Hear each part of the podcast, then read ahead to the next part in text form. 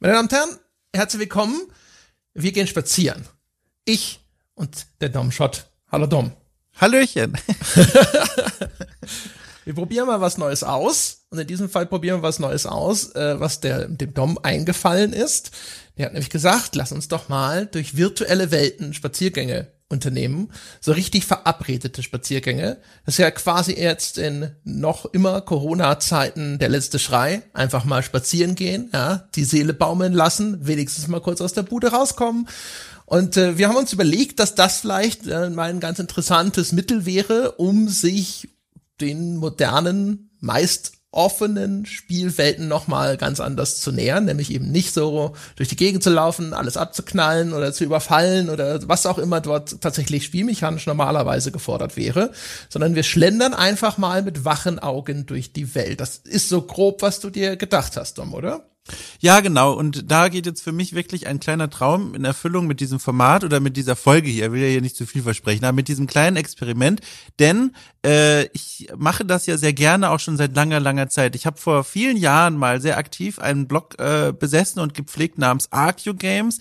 Die eine oder andere Person wird sich noch erinnern. Da ging es darum, Spiele aus so einer historisch-archäologischen Perspektive zu sehen. Und ein äh, Format, das da von Anfang an bestanden hat, waren die Spaziergänge. Und da bin ich damals damals noch mit mit Schrift äh, mit Schriftwerkzeug, Papier und Stift durch die Welten gelaufen, habe Screenshots gemacht, zum Beispiel bei Horizon Zero Dawn und habe dann die Screenshots veröffentlicht und gesagt, guck mal hier, bin ich rumgelaufen, stand da einfach mal ein Stein rum und der sah besonders aus. Und dann bin ich in dieser Spielwelt den Schleifspuren des Steines nachgelaufen, habe festgestellt, aha, da komme ich ja zu dem Steinbruch. Das ist ja super cool, dass da so ein Zusammenhang besteht, dass die Entwickler an sowas gedacht haben. Und dieses Spielverhalten, das äh, setze ich quasi immer um, wann immer es irgendwie möglich ist. In allen möglichen Open-World-Spielen, da geht's am einfachsten und versuche das auch immer wieder als Perspektive in den Cast einzubringen. Und jetzt mal hier heute explizit diese Herangehensweise in den Mittelpunkt zu rücken, das ist zum einen was, was mich sehr glücklich macht. Also danke für diese Gelegenheit und Chance, André. Und zum anderen auch was, was mich sehr ängstlich macht, weil ich nicht weiß, wie das funktioniert, wenn wir es mal wirklich in den Vorderpunkt rücken. ja, ich war, ich bin auch sehr gespannt. Ich bin gespannt vor allem jetzt auch, was, was wir uns gegenseitig erzählen werden. Ich fand es deswegen interessant, weil erstens ich immer wieder Menschen sehe, auch bei uns zum Beispiel im Forum, die das wirklich konsequent betreiben und zumindest auch einen Großteil ihrer Freude an den Spielen daraus ziehen, indem sie einfach durch diese Welten schlendern. Mhm. Und für mich selber ist es meistens so, dass ich dann doch an der, sage ich mal, an der Fassade, die da aufgemacht wird, häufig so ein bisschen abpralle dass es dann doch zu sehr durchscheint, dass ich hier eine Simulation betrachte. Mhm. Und ich habe das, ich habe das jetzt als Chance auch zum persönlichen Wachstum begriffen. Dom, ja, mich jetzt na, immer noch mal explizit in einem eigenen Format darauf einzulassen, durch diese Welt zu laufen und mir vorzustellen, wie wäre das denn? Wie wäre das denn, wenn du jetzt als Tourist hierher gereist wärst und du stehst jetzt hier? Was machst du denn? Was guckst du dir denn an? Was für Rückschlüsse ziehst du aus dem, was du da beobachtest? Und dann habe ich mir gedacht, das ist auch interessant, so ein bisschen dann zu überlegen, was ist denn das überhaupt für eine Welt, die mir da präsentiert wird? Mhm. Äh, an welchen Punkten macht sie vielleicht Dinge, die unabsichtlich die Welt in ein anderes Licht rücken und wo vermute ich, dass ich erkenne, warum der Designer dahinter bestimmte Dinge in der Welt so arrangiert hat, um einen bestimmten Eindruck zu erwecken.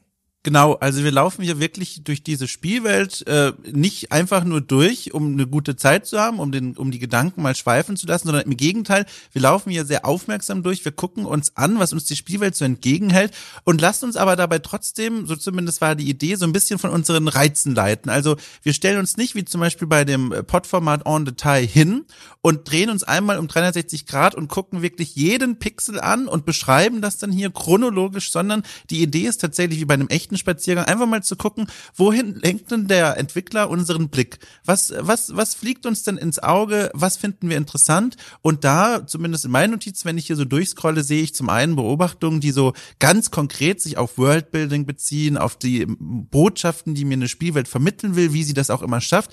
Zum anderen aber auch so ein paar Sachen, die über diese Spielwelt hinausschauen, wo man dann sieht, aha, jetzt habe ich mal ganz kurz sehen können, wie so eine Open World technisch funktioniert, was hier gerade dieses Spiel versucht, während ich nicht hinschaue oder vermeintlich nicht hinschaue. Also ich sehe hier ganz viel Chance für coole Erkenntnisse.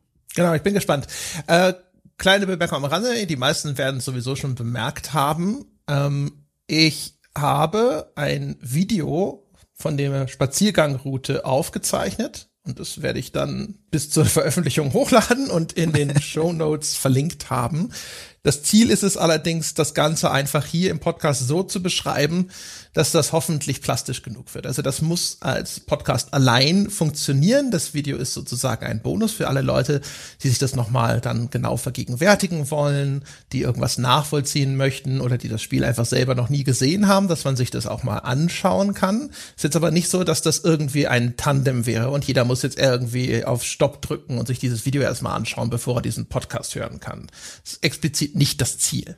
Genau. Und vielleicht auch noch weiter zu den Rahmenbedingungen. Die Route, die habe ich mir vorher rausgesucht. Ich hab, bin ein bisschen rumgelaufen, habe mich so ein bisschen inspirieren lassen, auch mal geguckt, wohin führen mich denn die Füße automatisch, ohne irgendeine Mission anzuwählen. Habe dann diese Route an André weitervermittelt, damit wir beide möglichst den gleichen Weg ablaufen. Und nur zur, zur Erinnerung, das wird wahrscheinlich eh allen klar sein, aber ich will es trotzdem vollständig sagen, das Video ist natürlich die Aufnahme von André. Ähm, in so einer offenen Spielwelt kann es natürlich passieren, dass viele Dinge passieren, die bei mir nur in Erscheinung getreten sind, aber nicht bei André. Das heißt, wundert euch nicht, wenn ich dann irgendwas beschreibe und ihr euch das Video anguckt und euch fragt, Mensch, was ist denn da eigentlich passiert? Ja, genau. Also da sind ja, also es geht ja um Cyberpunk in diesem Falle. Das haben wir uns rausgepickt, insbesondere, weil ich gesagt habe, so, das ist jetzt quasi noch relativ frisch in meinem Kopf, auch Sachen, mhm. die ich woanders in der Welt gesehen habe oder auch Informationen, die das Spiel mir sonst über diese Welt mitgeteilt hat. Deswegen bietet sich das an. Ähm, und da ist es ja auch so, dass sich dann halt einfach manchmal dynamisch Dinge ergeben können oder sowas. Ähm, dadurch, dass ich jetzt diese Spaziergangroute mehrfach abgelaufen bin, dann fällt auch umso mehr auf, was sich da nicht dynamisch ja. verändert.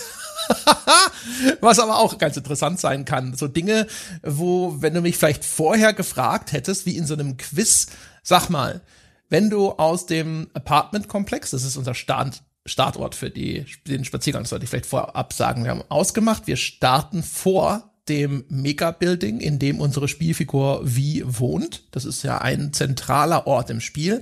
Und äh, das ist auch wahrscheinlich so der erste Ort, wo man mal in die Open World entlassen wird. Man kann also so ein bisschen davon ausgehen, dass dieser eine zentrale Platz vor diesem Gebäude durchaus sehr viel Augenmerk der Designer bekommen hat oder hätte er zumindest bekommen sollen.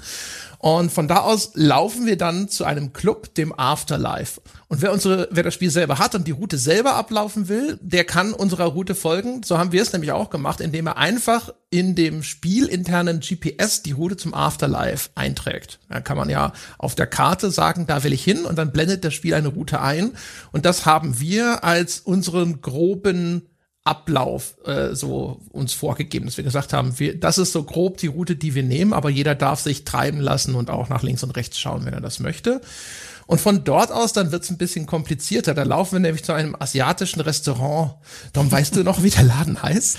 Oh Gott, nee, das weiß ich nicht. Ich weiß aber noch, dass ich mir da ein kleines Narrativ dazu überlegt hatte, was ich irgendwie äh, rückblickend jetzt ganz süß fand, aber auch irgendwie ein bisschen komisch. Ich hatte nämlich so in unserer Vorst in meiner Vorstellung war es so, dass wir erst in dieses Afterlife auf ein Getränk quasi gehen und danach gehen wir auf einen Snack zu diesem Asia Schnellimbissladen. Aber wie der genau heißt, das weiß ich ehrlich gesagt jetzt gerade nicht. Ich hab Kashu Hanten. Ich habe hier einen Screenshot tatsächlich gerade. Ja, genau, Nashu Hashu Manten, genau, richtig, ja. Ja, bei mir sieht das aus wie ein K, aber das ist ja auch wurscht. Das wird auf, anhand dieser Angabe sowieso keiner hinterher finden. aber wie gesagt, darum soll es sowieso gar nicht gehen. Man kann das sich hinterher anschauen, wenn man das möchte. Aber wir werden das jetzt einfach alles möglichst bildhaft und blumig erzählen. Ja, es geht nicht darum, dass man jetzt wirklich eins zu eins diese Spaziergangroute sieht. So. Jetzt würde mich natürlich sofort erstmal interessieren, wie bist du denn auf ausgerechnet diese Route gekommen? Dom, gab es dafür irgendwelche weitergehenden Erwägungen? Also vielleicht bevor ich das beantworte, noch eine ganz kleine technische Randbemerkung und dann widme ich mich der Frage, weil ich glaube, das ist auch interessant für die Menschen da draußen. Ich habe auf der PS5 die PS4-Version gespielt und du die PC-Version, glaube ich. Ne? Das ist, glaube ja. ich, noch ganz äh, wichtig hinzuzufügen, weil da vielleicht sich auch nochmal Unterschiede ergeben. Aber das finden wir jetzt raus. Ähm, genau, also ich habe mir diese Route ausgewählt, äh, aus dem Grund, vor allem diesen Startpunkt, weil ich wollte, das war ja von Anfang an eine Idee, auch von diesem Format, dass die Menschen ohne allzu große Probleme da draußen unsere Route nachvollziehen können. Und das ist so ein ganz wichtiges Argument gewesen für diesen Startpunkt. Das ist so ein ganz zentraler Punkt in der Spielwelt selbst. Da kommt man ohne Probleme hin, da gibt es kein Level Cap oder dergleichen. Zum anderen ist äh, dort genau das aufgetreten, was du auch schon beschrieben hast, nämlich, dass man an diesem Ort relativ häufig ist. Man kommt dort immer mal wieder vorbei, um in Wies Apartment zu gehen, wenn man nicht gerade die Schnellreisefunktion benutzt. Ähm, dort spielen sich auch vor allem im, im ersten Drittel des Spiels immer mal wieder Story-Missionen ab. Da trifft man auf äh, einen, einen sehr engen vertrauten Charakter, hat dort sein erstes Gespräch wirklich mit dieser Person. Äh, und es ist also ein Punkt, an dem man immer mal wieder mit der Spielwelt in Kontakt gerät. Äh, zum einen in Zwischensequenzen, zum einen im freien Erkunden. Und da dachte ich mir, Mensch, das ist doch eigentlich ein guter Startpunkt. Und von dort aus dann eben diese Afterlife-Disco, das war eben dann die Idee, das ist auch eine prominente Ortschaft in der Spielwelt, wo man immer mal wieder hingelotst wird. Und alleine diese erste Route, die erschien mir da eigentlich ganz, ganz sinnvoll, die so zu wählen. Okay. Na dann, also äh, ich, ich sehe bei mir in den Notizen noch, das äh, Restaurant ist in der Nähe des Schnellreisepunktes Clarendon Street, aber wie gesagt, also das ist eigentlich, ich mache da schon wieder viel zu viel dran rum, obwohl es etwas ist, was die Leute gar nicht jetzt hier gebrauchen können. So, fangen wir an, Dom. Wir fangen an, äh, darüber zu sprechen, was wir so erlebt haben. Und gerade am Anfang wird sich das ja noch relativ gleichen. Ne? Wir starten ja unten vor diesem Apartment-Komplex, mhm. vor diesem riesigen Wohngebäude. Und dann blickt man dort also hinaus auf Night City auf einen Platz vor diesem Gebäude. Erzähl, was, was sind deine ersten Gedanken dazu? Also mein, mein erster Gedanke und mein erster Eindruck ist einer, der tatsächlich ganz grundsätzlich für dieses Cyberpunk-Spiel gilt und was ich vielleicht mal hier gerade im Vorfeld direkt abhaken kann. Cyberpunk ist ein sehr lautes Spiel und damit meine ich nicht den Straßenverkehr, sondern während meines Spaziergangs wurde ich, ich will nicht lügen, bestimmt 14, 15 Mal angerufen von Menschen in der Spielwelt, die mir Missionen geben wollen, die mit mir sprechen wollen, die mich an einen Ort lotsen wollen. Und das ist mir während des Spielens ganz normal sowieso schon aufgefallen, aber hier während des Spaziergangs, als ich mich mal darauf konzentrieren wollte, diese Spielwelt wahrzunehmen, insbesondere sehr. Äh, ich habe versucht, diese Anrufe immer möglichst schnell wegzudrücken. Da lässt einem das Spiel allerdings kaum Möglichkeit. Man muss es aushalten. Und ich habe mich immer wieder gefragt, warum will diese Spielwelt mich ständig immer wieder in eine Missionsrichtung schubsen und gibt mir nicht mal sowas wie einen Flugmodus oder so, gerade für diese Spaziergänge. Also das nur mal so als eine ganz grundlegende Beobachtung diese Spielwelt ist eine sehr laute, ich bekomme quasi kaum Zeit, einfach mal für mich und meinen Gedanken zu sein. Mhm. Das ist schon mal interessant, weil da werden sich unsere Erfahrungen insofern stark unterscheiden. Ich habe nämlich einen Spielstand genommen, da bin ich schon sehr, sehr weit im Spiel. Mm. Deswegen ruft mich keine Sau mehr an.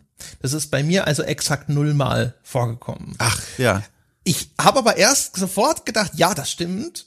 Aus einem ganz anderen Grund, weil die Soundkulisse, die einen dort sofort umfängt in dieser mhm. Spielwelt, ist ebenfalls ziemlich laut, wenn man so möchte. Es gibt so, ähm, so, so ein durchgehendes, tiefes, bassiges Summen, Brummen, wie so ein Hintergrundbrummen, was da äh, abläuft. Du hörst natürlich irgendwelche Leute reden, Stimmen oder sowas, das sind Autos. Und es kommen immer wieder Geräusche vor, ähm, die überhaupt nicht zuzuordnen sind. Da sind Geräusche wie von Flugzeugen oder ähnlichem. Ne? Es gibt ja diese komischen mhm. Shuttle, mhm. so Raumschiffartige Shuttle, die da manchmal äh, äh, am Himmel rumfliegen. Der Witz dabei ist, wenn ich dann hochgucke, sehe ich meistens nichts. Also mhm. ehrlich gesagt, ich kann da sogar jetzt auf den Spaziergang bezogen sagen, ich habe dort nie ich habe immer Flugzeuge oder ähnliches gehört und dann habe ich sie aber nie gesehen. Ja. Äh, ich höre das Rattern von Zügen und da gibt es ja diese ähm, Art Magnetschwebebahn, mhm. die fährt auch über diesen Platz. Also vielleicht um diesen, damit sich die Leute diesen Platz noch vorstellen können, ne, so ein Großstadt, so ein bisschen wie ein in sich geschlossener Times Square. Da sind ja. überall Hochhäuser ringsrum um einen grob rundlichen Platz in der Mitte. Da ist eine U-Bahn-Station, da gehen Treppen runter, da ist rechts ein sehr auffälliges NCPD, das ist die Night, das Night City Police Department Gebäude, so eine große blaue Front mit den Lettern NCPD vorne drauf. Und dann zieht sich diese Magnetschwebebahn da so in der Höhe durch, man blickt in die Tiefe, äh, in, auf so diesen Platz, der voll gepflastert ist mit Werbung, große Lettern, die an den Gebäuden prangen und vermutlich irgendwelche Firmen beschreiben, die dort ansässig sind, aber auch ganz viele Werbetafeln aller Couleur und aller Größen. Hier eine kleine Werbung quasi an so einer Art Bushaltestellen, Werbung, also so von der Größe, wie man das jetzt hier bei uns kennen würde. Äh, da ist ein Videoscreen neben einer Bank, da sind große Videoscreens an den Gebäuden und, und, und, und, und und. Und zwischendrin stehen so vereinzelt mal so ein paar kleine grüne Palmen rum. Das ist so grob das Bild, das sich uns dort bietet. Und ja. die Geräuschkulisse passt so ein bisschen zu dem, der Anmutung des Ganzen, weil, und ich glaube, das ist Vorsatz der Designer, es ist ein wirklicher Großstadtdschungel im wahrsten Sinne des Wortes.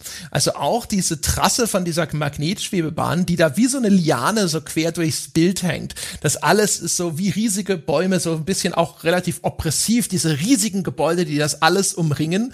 Wenn du äh, rausschaust von den Treppen des Apartmentgebäudes, ist auch vor dir erstmal ungefähr so der halbe Weg dessen, was du direkt vor dir siehst, liegt noch im Schatten des Gebäudes und dahinter ist dann auf einmal erst relativ gleißendes Sonnenlicht. Aber überall flankiert von den Schatten, den, die, den diese Gebäude werfen. Und das hat auch so ein bisschen, ne, so dieses Feeling, wie wenn die Sonne durch so ein Blätterdach durchsickert. Nur an einigen Stellen kommt die Sonne durch sozusagen. Ähm, und dazu passt diese dichte Geräuschkulisse. Und ich glaube, in Teilen äh, ist es auch den Bugs im Spiel geschuldet, dass ich da diese Geräusche häufig nicht zuordnen kann, weil da sind Geräusche von Crashes zum Beispiel. Und ich glaube, da passieren irgendwo Unfälle. Ähm, aber wenn ich mich umdrehe, sind sie nicht gerendert. Also ich höre dann ständig so Geräusche, als ob irgendwas, äh, so ein Autounfall passiert oder irgendwo was runterfällt und scheppert und dann schaue ich mich um, aber nichts ist da. Ich glaube, das ist eher Teil, ein Teil der der technischen Problematik von Cyberpunk. Aber ich fand insgesamt, dass das auch sogar ein bisschen zur zu diesem Mysterium beiträgt, ne? dass die, ist, die Stadt ist wie so eine riesige, ewig summende Maschine, die du nicht verstehst und die ständig Geräusche produziert, die du nicht zuordnen kannst und deren Quelle du nicht auffindest. Ja, also Audiokulisse super spannend. Da lohnt es sich äh, mal mindestens zwei Ohren drauf zu werfen. Das war auch tatsächlich mit das erste, was mich erstmal zum Verharren gebracht hat. Aber aus einem Grund, den du so noch gar nicht angesprochen hast. Zum einen, mir ist es auch aufgefallen, dieses Durcheinander an verschiedenen Audioquellen, dieses Shuttle-Geräusch, das habe ich so tatsächlich mir gar nicht hier als Auffälligkeit notiert. Ich habe vor allem gehört Menschenmenge, das ist klar, du hast ja schon beschrieben, wir sind an einem Ort, wo auch viele Passanten unterwegs sind. Wir sind an so einem kleinen äh, Snackladen, wo, wo, wo jemand an einem kleinen Grill so ein paar Waren feilbietet, so, so ein paar Getränke und ein bisschen was zu essen, so Snacks. Ähm, und dann gibt's natürlich noch den Verkehr, den Verkehrslärm. Wir hören die Autos, wir hören diese Magnetschwebebahn, die habe ich auch sehr präsent gehört. Und dann gibt es noch ein Element, das sich immer wieder in dieses, in diese Kakophonie einmischt. Und zwar sind das äh, Durchsagen, die sehr hallend sind. Ähm, das klingt so ein bisschen wie so eine Public Service Announcement, das in regelmäßigen Abständen, ich sag mal so alle 20 Sekunden, kommt eine kurze Durchsage über Lautsprecher, die ich nicht ausmachen konnte. Und das finde ich gibt dem Ganzen, deswegen betone ich es auch so, ein ganz besonderes Geschmäckle, das sich in der Architektur, um die Brücke da dann zu schlagen, fortsetzt. Nämlich diese ständigen Durchsagen hatten für mich was sehr Oppressives, sehr was von Überwachung, sehr was von, als wäre ich in einem Gefängnis und ständig gibt da diese monotone Stimme äh, irgendwelche Informationen durch, die ich auch gar nicht erkannt habe. Ich konnte das nicht verstehen, was da gesagt wurde. Und dieser Eindruck, der hat sich da bei mir ganz stark in die Audiokulisse niedergeschlagen. Dieses Gefühl von, hier kommen ständig Durchsagen durch und auch keine Werbejingle durchsagen, sondern wirklich relativ monotone Mitteilungen. Das könnten Nachrichtenmitteilungen sein, das könnten irgendwelche ähm, Public Service Announcement der Stadt sein. Das habe ich nicht verstanden. Aber das passt dann wunderbar zu der Architektur, die ich eben auch als solche beobachtet habe, wie du auch, nämlich sehr oppressiv. Die, die Stadtarchitektur, die Fassaden, die ragen sehr weit ineinander über. Äh, die Gebäude berühren sich an ganz vielen Punkten. Äh, es wird über die Straße hinüber gebaut, nicht nur wegen der, wegen der äh, Magnetschwebebahn, sondern auch Gebäudeteile berühren sich äh, über Brücken oder über ausbordende Balkone miteinander. Und das hat so einen Effekt von Großstadtdschungel, aber nicht der auf eine faszinierende Art, wie man es von diesen 80er Jahren Filmen äh, Küken vom Land kommt nach New York und dreht sich begeistert mit offenem Mund im Kreis, sondern man geht, finde ich, automatisch in die Knie. Man sieht kaum den Himmel, man hat das Gefühl, der Horizont ist ganz nah bei einem dran und diese Gebäude ragen richtig auf einen drauf. Und das hat, finde ich, wirklich was ganz, ganz, also diese, diese Gebäude sind auch ganz stark inspiriert, wenn man sich da so ein bisschen mal einliest von so, von brutalistischer Architektur. Es ist ganz viel sowjetisch-kommunistische Architektur dabei. Das sind nicht ausgedachte Gebäudeformen, sondern welche, die auch aus einem bestimmten Umfeld kommen. Die erkennt man, wenn man sich damit so ein bisschen beschäftigt. Und das finde ich sehr interessant, dass das hier so absichtlich gewählt wurde. Und dieser Eindruck, der dann bei mir hängen bleibt, ist tatsächlich so dieser, man geht hier raus und hat nicht das Gefühl, ich bin in einer Stadt, wo alles mir zu Füße liegt, sondern mehr so, hier ist eine Stadt, die überwunden werden muss. Und um vielleicht noch eins hinzuzufügen, das war halt sehr viel, aber nur um das auch noch, dass ich das nicht vergesse, diese Crashes habe ich tatsächlich auch gehört und ich bin erst höllisch erschrocken, weil sie auch jedes Mal auftaucht, wenn ich in der Nähe des Snackstandes stand, wo die Straße auch ist. Und ich habe jedes Mal gedacht, wo kommt denn das her? Das klingt, als würde irgendwas Metallenes gegen was knallen oder so. Und habe ich mich mal umgeguckt und habe tatsächlich die Quelle des Lärms gefunden. Und zwar rechts hinter dem Snackstand gibt es eine Baustellenabsperrung. Da gibt es eine Straße, die dort normal verläuft, aber die Straße wurde etwas eingeengt durch eine Baustelle, weil da der Asphalt aufgerissen ist. Und da sind so Betonklötze äh, hingestellt worden, damit die Fahrer sehen, hier kann man gerade nicht fahren. Und ich glaube, das hat dann technische äh, Gründe, dass die KI, die die Autos fährt, das einfach nicht checkt und jedes Mal, wenn ein Auto da abgebogen ist, gegen diese Bauklötze gefahren ist. Und bei mir war das viermal innerhalb von fünf Minuten, dass dann Auto gegen diesen Bauklotz gefahren ist. Und das fand ich auch ganz ulkig. Zum anderen konnte man es dann auch übertragen auf so eine Worldbuilding-Ebene, weil die Polizeistation ist direkt nebendran. In der Nähe ist auch eine Streife, wie wir dann noch gleich sehen werden. Denen ist das vollkommen egal. Ich glaube, das hat technische Gründe, dass die KI das nicht kapiert, aber es passt zum Bild der Stadt, dass die Polizei, den, den, die interessiert das null, dass hier ständig irgendwie Autos einen Unfall bauen. Diese Stadt hat größere Probleme als das. Krass. Also, das, entweder habe ich das völlig übersehen oder das passiert halt bei mir nur, wenn ich nicht hin, wirklich direkt hinschaue. Ja. Das ist so quasi, wenn die, die, die Sichtlinie nicht da ist. Das weiß ich jetzt nicht. Kann ich jetzt, müsste, müsste ich vielleicht im Nachgang nochmal ausprobieren.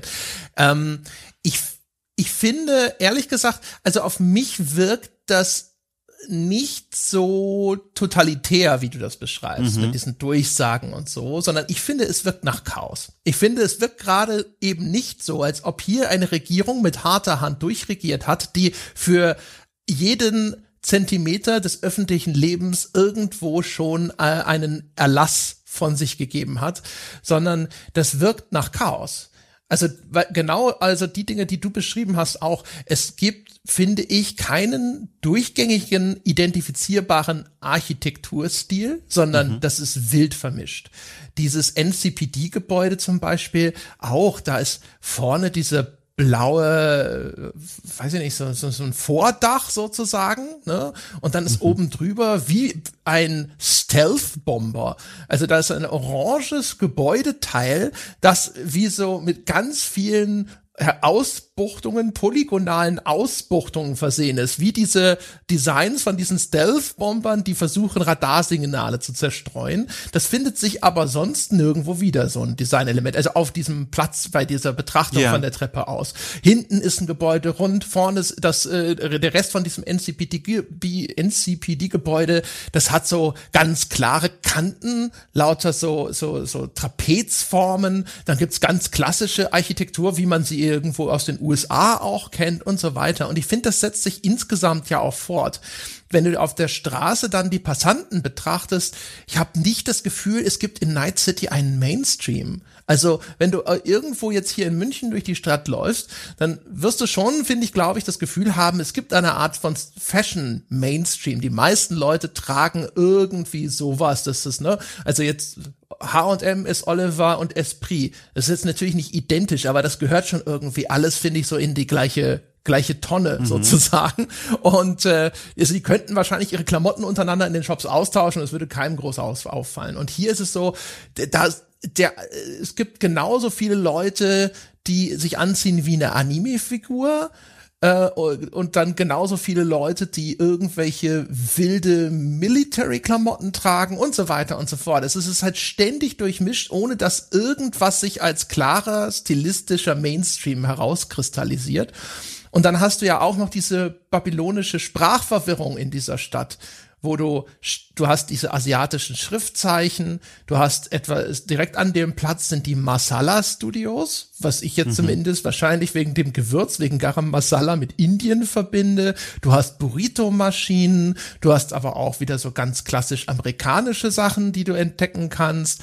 Und irgendwie, ich finde, es wirkt halt einfach nur chaotisch auf mich. Es gibt, weil es nicht irgendwo das beherrschende Element gibt. Also, was die Architekturen geht, da stimme ich dir zu, das habe ich ja auch schon beschrieben, dass es da ein ganz wildes Durcheinander gibt, was einem da erstmal vollkommen vor den Kopf geradezu stößt. Und das hat ja einen Grund. Wir, wir in Deutschland sind ja hier ganz besonders extrem, was äh, Bauvorschriften angeht. Es gibt ja einen Grund, warum unsere Städte so aussehen, wie sie aussehen. Es gibt äh, genaue Vorschriften, die beschreiben, wie Brandschutzverordnungen umgesetzt werden müssen. Da ist vor allem Deutschland in der EU äh, die Aufla Auflagen äh, intensivste Nation, was das angeht, also den Brandschutz umzusetzen es gibt hier genaue Vorgaben, mit welchen Materialien gebaut werden darf. Es gibt genaue Vorgaben, wie hoch Gebäude sein dürfen.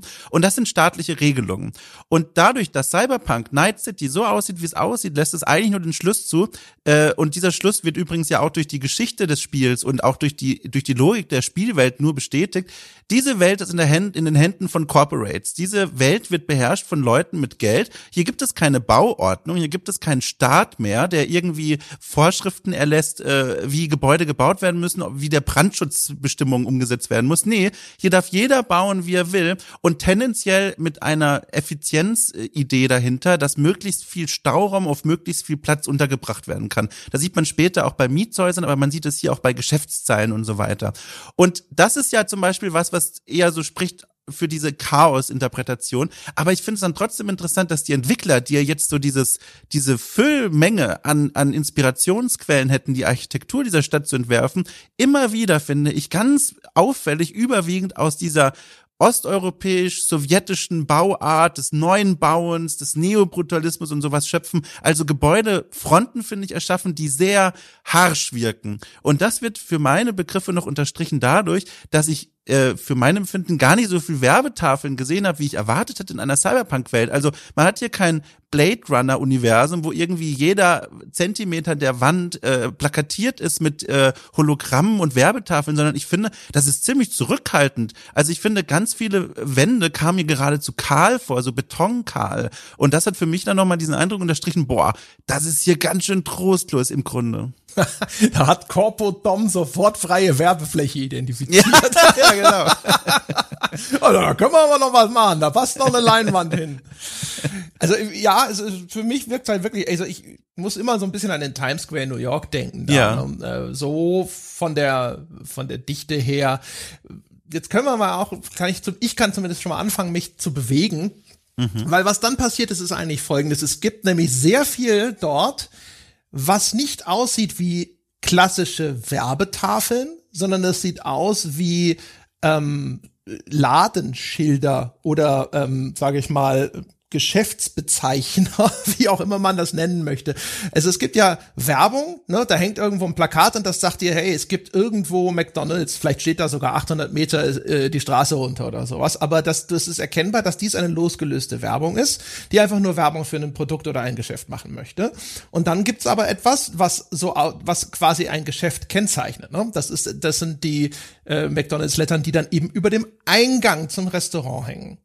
Und davon gibt's auf diesem Platz, von diesem letztgenannten, gibt es echt einiges. Das sieht aus wie die klassischen Geschäftsschilder sozusagen, wenn man, ich nenne das jetzt einfach mal so.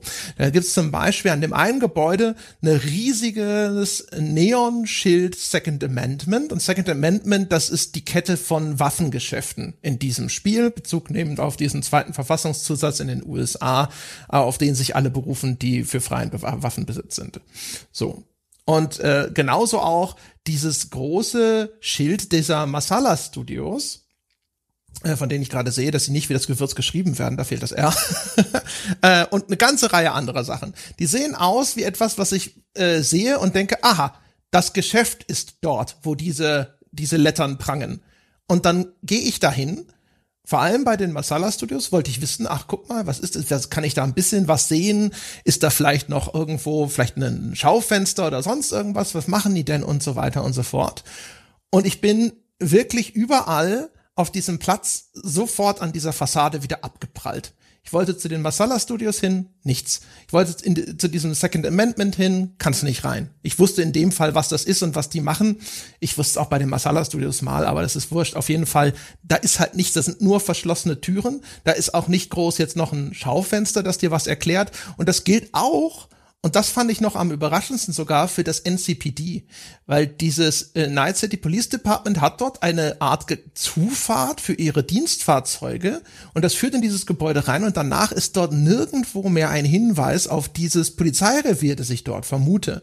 Und ich fand es schon sehr ungewöhnlich, weil ich das Gefühl hatte, so Mensch, das ist doch der zentrale Platz, von dem die Entwickler wissen, weil sie das Apartment Gebäude dort, wo wir zu Hause sind, platziert haben. Das ist äh, etwas, wo der Spieler jetzt zum A Anfang erstmal wahrscheinlich wie so ein, wie so ein Häschen anfängt zu schnuppern, ne? Zweimal nach vorne hoppeln, schnuppern, gucken, wieder zurück zum Ausgangspunkt und sich in diese Welt reintastet. Und dass dort auch trotzdem so viel irgendwie mir etwas anzeigt und dann komme ich dorthin und es, es löst dieses Versprechen, dass diese Schilder abgeben, nicht ein, fand ich dann doch ein bisschen erst, das war so die erste Irritation.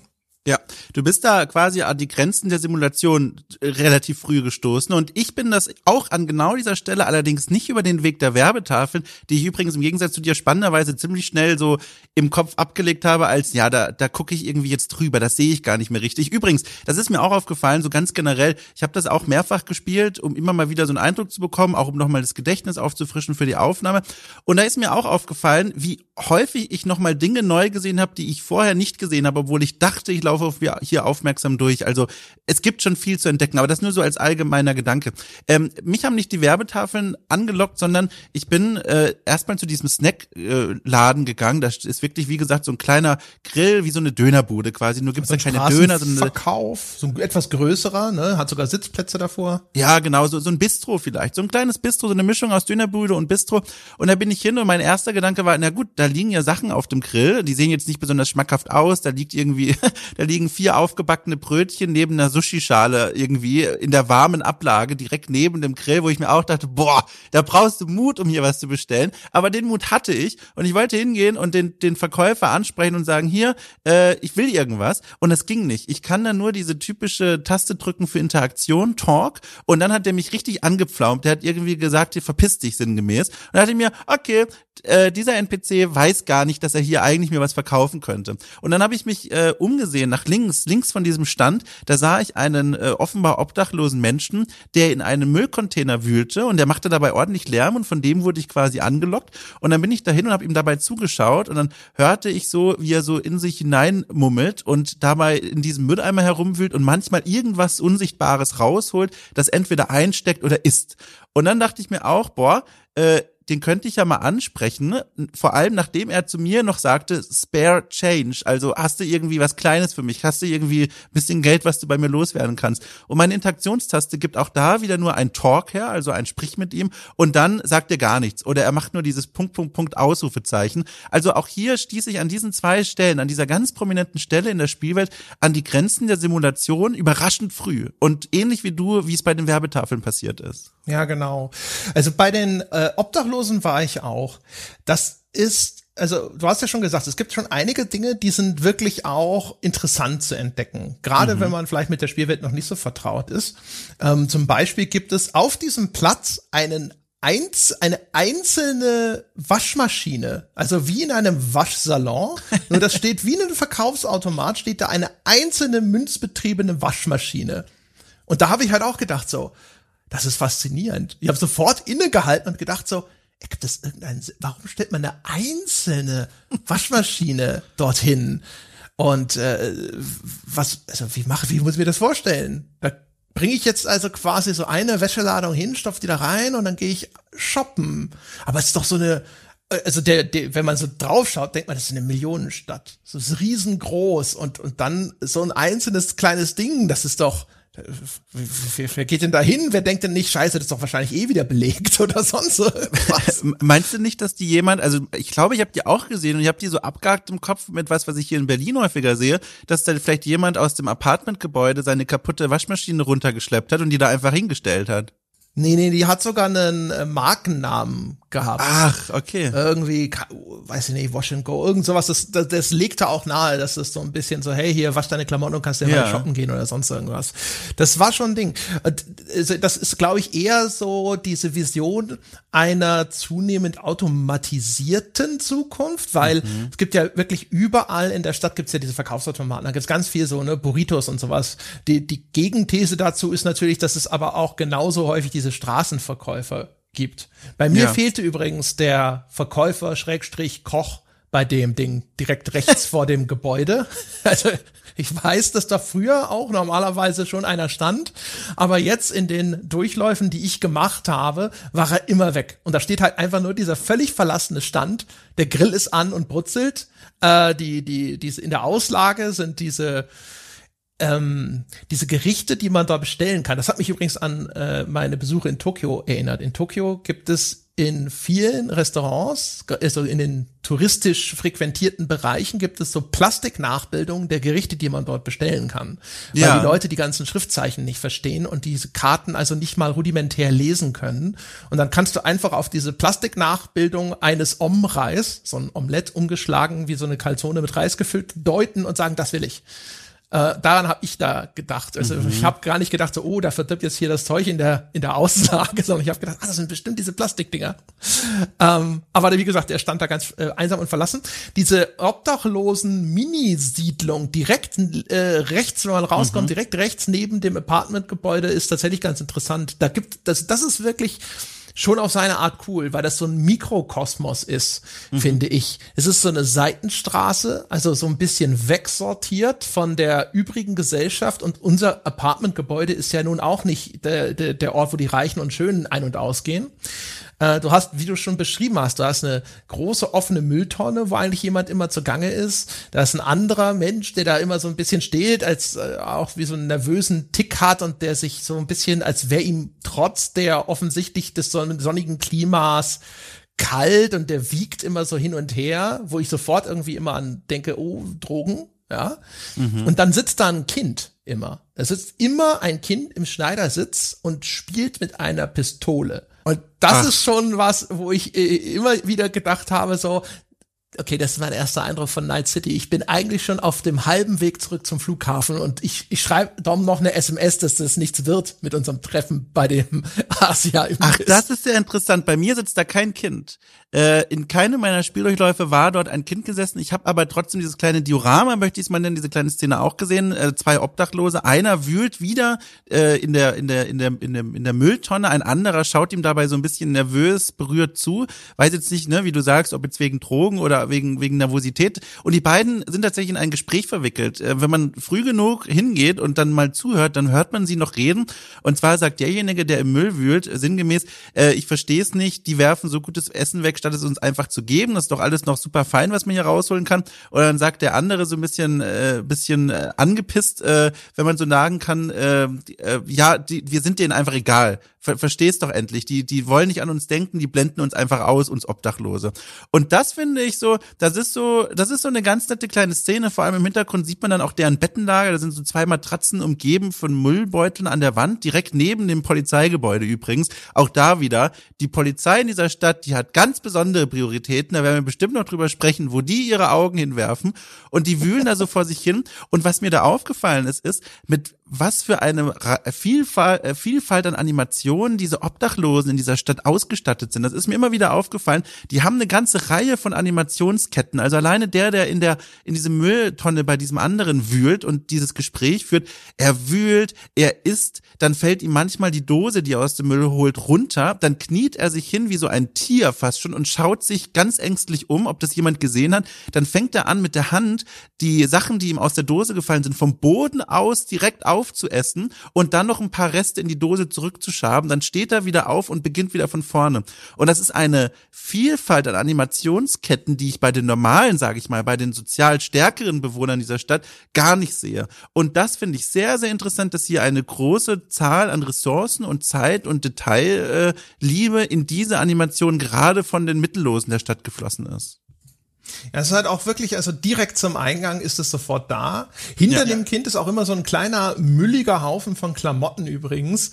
Und da ist eine US-Flagge oder vielleicht auch so ein Shirt mit US-Flagge, ne, die alte US-Flagge drauf zu sehen. Mhm. Finde ich auch immer ganz interessant. Also diese Symbolik, wo so ein bisschen, wo man dann so das Gefühl hat, das ist so symbolhaft der Untergang dieser alten US-Kultur, wie wir sie kennen, der da so ein bisschen auch mit ausgedrückt wird. Die liegt da halt auch gleich rum, wo ich den Eindruck hatte, wahrscheinlich kein Zufall. Ja. Ich hatte übrigens auf dem Weg zu den Obdachlosen so einen netten Moment von Kulturschock, glaube ich, könnte man es nennen. Und zwar führt äh, eine, eine Fußgängerampel von der einen Straßenseite, wo quasi der Snackladen steht, wo wir schon drüber gesprochen haben, wo diese komischen Sachen in der Auslage liegen, rüber zum Polizeigebäude und diesen beiden Obdachlosen. Und der Kulturschock war so, dass ich diese, dass ich diese Fußgängerampel sah und da war so eine Art Zebrastreifen auf dem Boden entlang gestrichen, in Gelb allerdings. Und dann bin ich da so selbstverständlich drüber gelaufen, weil ich das gar nicht so richtig beachtet habe, weil ich dachte, ja cool, ist ja hier ein Zebrastreifen, ist ja auch irgendwie logisch, dass hier einer ist. Und dann wurde ich direkt angefahren von dem Auto. Und dann habe ich geguckt, was hier los ging, äh, los war. Mein erster Gedanke war natürlich, die KI hat hier gerade versagt. Aber dann habe ich mir das nochmal angeguckt und gemerkt, das ist gar kein Zebrastreifen, sondern das ist die Art von Fußgängerüberweg in dieser Welt. Denn das ist eine gelbliche Markierung wie bei einem Zebrastreifen. Allerdings gibt's oben und unten, quasi auf der eigenen Straßenseite und auf der gegenüberliegenden, so eine ganz große rote Anzeige, die heißt entweder Wait oder Walk. Quasi wie eine Fußgängerampel auf dem Boden, damit man erkennen kann, wann man laufen darf und wann nicht. Das war, fand ich, ein schöner Moment, wo ich gemerkt habe, huch, ich bringe hier einen anderen kulturellen Background mit und merke das auch richtig. Das stimmt. Wobei ansonsten ist, was mir aufgefallen ist, ist vor allem halt die Abwesenheit von sonstigen Straßenschildern. Mhm. Der Verkehr in Night City scheint keine großen Regularien zu bedürfen. Auch da wieder das, dieses Element des Chaos, weil das ist nicht so, ich, ich, es wäre am Anfang noch gar nicht so bewusst geworden. Ich habe nur gedacht, so, irgendwas ist doch an diesen Straßen komisch. Und dann habe ich gedacht, so, wo sind die Stoppschilder? Wo sind die Einbahnstraßen? Wo ist Vorfahrt achten? Wo, wo sind hier ne, äh, Parkzonen oder sonst irgendwas? Wo sieht man überhaupt großartig Autos am Straßenrand parken? Diese Stadt ist so gigantisch. Wo sind überhaupt die ganzen Parkplätze? Es gibt mhm. hier und da gibt's mal so einen kleinen Parkplatz, der äh, vor dem Afterlife, wo wir dann hinterher äh, hingehen, da ist so ein kleiner, aber so ein popliger Hinterhofparkplatz und ich muss dann immer an Los Angeles denken, wo es ja für einige Leute lukrativ ist, äh, Fläche in der Innenstadt einfach gar nicht zu bebauen, sondern einfach nur äh, als Parkplatz zu vermieten für 30 Dollar oder sowas am Tag. Mhm. Ähm, und das, das ist äh, etwas, was mir dann aber erst später auf dem Weg aufgefallen ist. Ich dachte, es ist also sehr wenig Straßenschilder unterwegs. Was mir bei den Cops dann äh, aufgefallen ist, ich vermute, dass das ist, worauf du anspielen willst, ist, ich wollte dann dahin gehen und habe mir das einfach nur ein bisschen näher angeschaut und dann sind die aggressiv geworden. Aber richtig. Aber richtig, ja. Also ich habe wirklich, ich habe nur gedacht so, ja okay, gehst du mal hin, hörst mal, ob sie was reden, weil sie hatten auch eine Unterhaltung am Laufen über eine Kollegin, der übel mitgespielt wird. Die haben sie jetzt irgendwo hinversetzt in einen schlechten Bezirk. Das ist ja lebensgefährlich und dabei hat die, ist die doch quasi kurz vor dem Ruhestand und dann hat der andere gesagt, ja, das ist halt das System, ja, das ist billiger, sie dorthin zu versetzen, wo sie wahrscheinlich erschossen wird, als ihr hinter die Pension zu bezahlen und so weiter und so fort. Und dann äh, habe ich halt dieser Unterhaltung gelauscht und bin dafür wohl ein bisschen zu nah rangetreten und dann sind die aber ausgeflippt. Und weil ich ja wusste, wir wollen hier äh, nur einen kleinen Spaziergang machen, nur eine kleine Runde drehen, bin ich dann halt sofort erstmal weggelaufen. Und da habe ich aber auch das war schon echt ein interessanter Moment.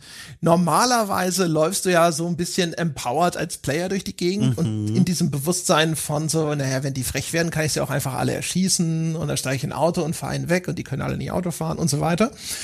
Und ähm, jetzt durch die freiwillige Entmächtigung da war das dann aber wirklich auf einmal so, wie, wo ich gedacht habe, so krass, jetzt fühle ich mich wie eine unterdrückte Minderheit in so einem Polizeistaat oder sowas. Ich habe einen Polizisten falsch angeschaut und ja. der drohte mich sofort zu erschießen und ich flüchte hier ohne, ohne Grund, ohne irgendein Fehlverhalten meinerseits einfach quer durch die Stadt auf die andere Straßenseite und, und hoffe, dass die sich wieder abregen und dass wenn ich, dass ich den Kopf einziehe, dass sie mich nicht weiter verfolgen und jetzt irgendwie trotzdem zur Strecke bringen.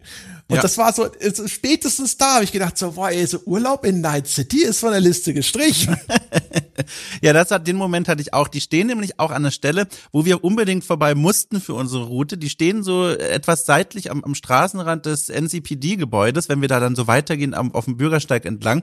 Und die gucken quasi auf die Kreuzung, an der wir schon auf der anderen Seite standen, vor diesem großen Apartmentgebäude. Die schauen sich das so ein bisschen an. Die stehen dort auch nicht wie entspannte Polizeistreife am, am äh, irgendwie Samstagnachmittag in einer kleinen Stadt Deutschlands, sondern die stehen da mit gezogenen Maschinenpistolen. Die sind quasi, die stehen so da, wie man normalerweise nur Polizisten sieht, wenn der Papstbesuch ist und der fährt gerade mit seinem, mit seinem Rollöhrchen da an einem vorbei. So sehen die aus. Richtig alarmiert. Bei mir haben die auch übrigens nicht miteinander gesprochen, bei mir haben sie nur geschaut. Vielleicht habe ich auch diese Gesprächssequenz gerade verpasst. Ich bin mir nicht ganz sicher, ob dieses Spiel, also wann es quasi diese Sequenzen losstarten lässt und wann nicht. Ich habe sie jedenfalls stumm erwischt und deswegen wollte ich nicht zu ihnen, sondern ich wollte das Auto mal reinschauen. Weil diese Autos in dieser Welt, die finde ich ja auch ganz interessant. Die, die sind nicht diese Form von Autos, die man in einer, in einer futuristischen Welt erstmal erwarten würde, weil da denkt man ja an runde Formen, man denkt an Stromlinienförmigkeit. Hier sind die Autos irgendwie so eckig. Die haben zwar eine, eine Silhouette, die irgendwie fremd wirkt und dadurch auch irgendwie futuristisch, also nicht nostalgisch wie in den 80ern oder so, sondern die wirken schon irgendwie neu und modern, aber durch dieses kantige Aussehen gleichzeitig auch wieder so so primitiv neu. Also es kommt so diese Botschaft an von wir sind zwar in der Zukunft, aber nicht in der geilen Version der Zukunft. Das ist so die Message, die ich von den Autos kriege und genauso sieht auch das Polizeiauto aus.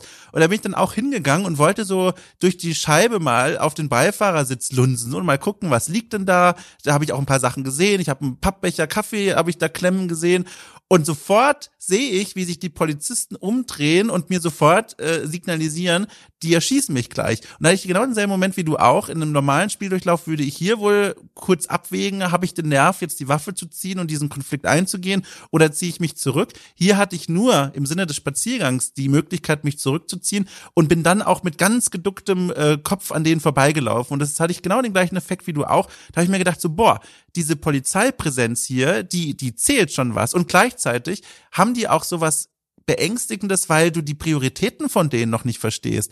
Ich habe es ja schon beschrieben, du, du, da passieren ja bei mir zumindest fünfmal innerhalb von Minuten Autounfälle an dieser Absperrung. Du siehst Obdachlose, die da irgendwie rumlaufen äh, und im Müll wühlen und das ist denen egal. Die halten nach irgendwas anderem Ausschau, aber du weißt nicht nach was. Und das macht sie so unberechenbar, dass ich da nicht hingegangen bin und mir gedacht habe hier, Mister, wie komme ich denn am schnellsten zum Afterlife? Sondern ich dachte mir, oh Gott, oh Gott, oh Gott, hoffentlich sehen die mich nicht, ey. ja, genau. Vor allem das, das Gleiche ist mir später nochmal passiert. Da ist äh, das Büro von so einer Sicherheitsfirma. Das ist mhm. dann schon auf dem Weg vom Afterlife zu dem Asia-Imbiss. Die sind auch auf einmal, ich bin da vorbeigelaufen, weiß ich nicht, was da passiert. Da ist auch ein Auto, das da immer parkt. Da steigen bei mir immer so zwei Leute aus und die laufen zu denen rüber. Und wenn ich bei denen zu nah vorbeilaufe, werden die auch sofort aggressiv. Und ich ja. bin, musste einmal auch quer durch die Stadt vor denen flüchten, weil die sofort angefangen haben zu schießen. Und ähm, dann äh, ist es hinterher sogar noch so, dass man ja an einem Überfall vorbeikommt. Mhm. Und also und das Interessante an dem Experiment in dieser Hinsicht war schon, dass ich da erst so ein bisschen gedacht habe, so krass, jetzt habe ich mich tatsächlich in die Rolle eines Zivilisten in Night City begeben. Und in der Position war ich vorher eigentlich nie. Ich war ja eigentlich immer dieser Söldner. Wie? Und äh, meine Optionen waren einfach immer nötigenfalls können die mir nix. Ja, ich kann die alle umbringen, wenn ich das will. Also ich bin ja eigentlich übermächtig und jetzt, indem ich mich freiwillig quasi eines Großteils meiner Optionen erschlagen, erschießen und mhm. er erhacken beraubt habe. Jetzt bin ich auf einmal einfach nur einer von diesen Leuten, die dort wohnen. Und dann habe ich echt gedacht, so mein Gott, das ist ja entsetzlich hier. Was für eine schreckliche Stadt, wo du als Zivilist ständig damit rechnen musst, dass dein Leben in Gefahr gerät, weil du zu nah am falschen Ort vorbeigelaufen bist, ohne dass auch ein, nur einer dir mal vorher eine Warnung zuruft, wenn sie wenigstens gesagt hätten, verpiss dich oder so. Mhm. Und ich finde, dadurch gerätst du automatisch in dieses Mindset der Stadt, auch wenn du dann Neuankömmling bist aus unserer Welt, sage ich mal.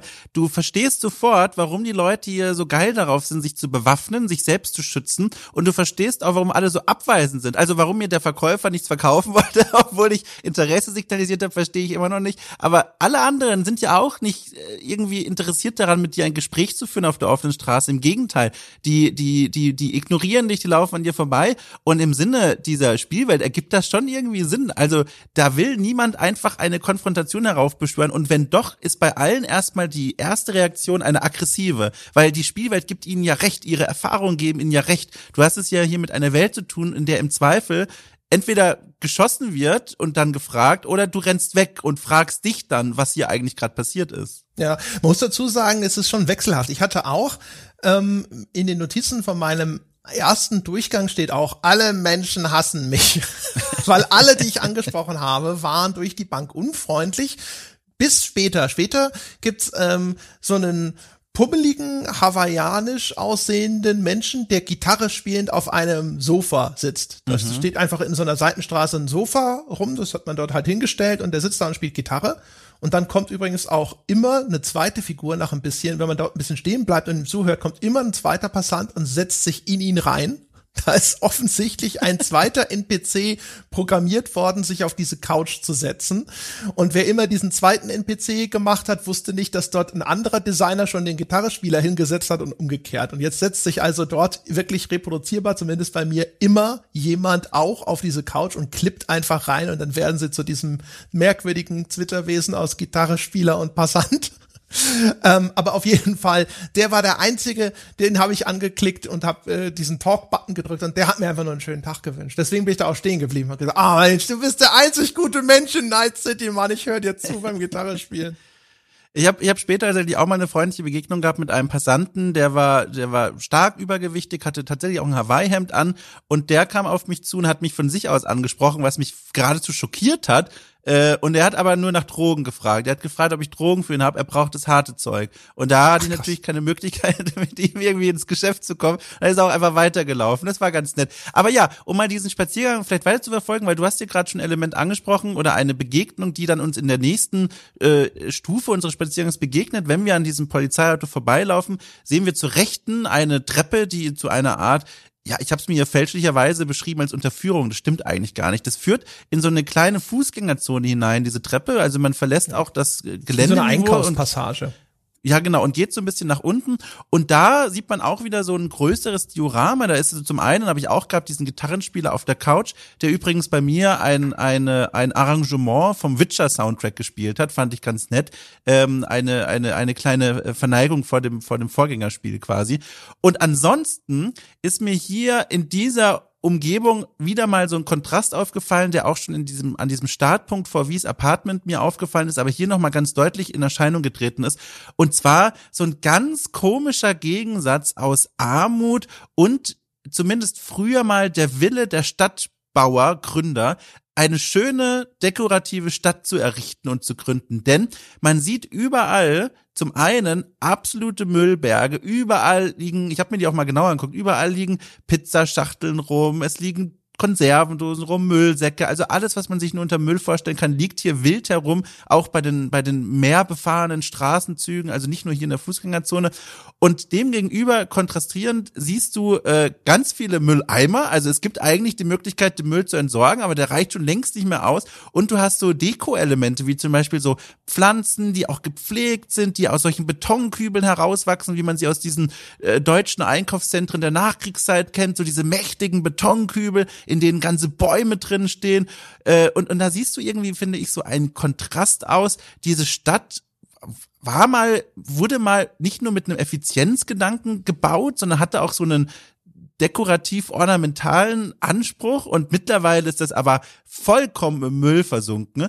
Äh, er wird noch unterstrichen durch so kleine Details wie da auch da steht wieder so ein kleiner Straßengrill und da haben Leute, um diesen Strom für den Grill zu bekommen, die Bodenplatten aufgerissen und einen Stromkabel abgezapft und befeuern damit quasi ihren Grill. Und da, vor diesem Hintergrund der gepflegten Palme in diesem Betonkübel hat das halt so ein starkes Bild von Armut und Herunterwirtschaftung. Das ist schon krass. Ja, die Müllberge, äh, die fallen auch auf.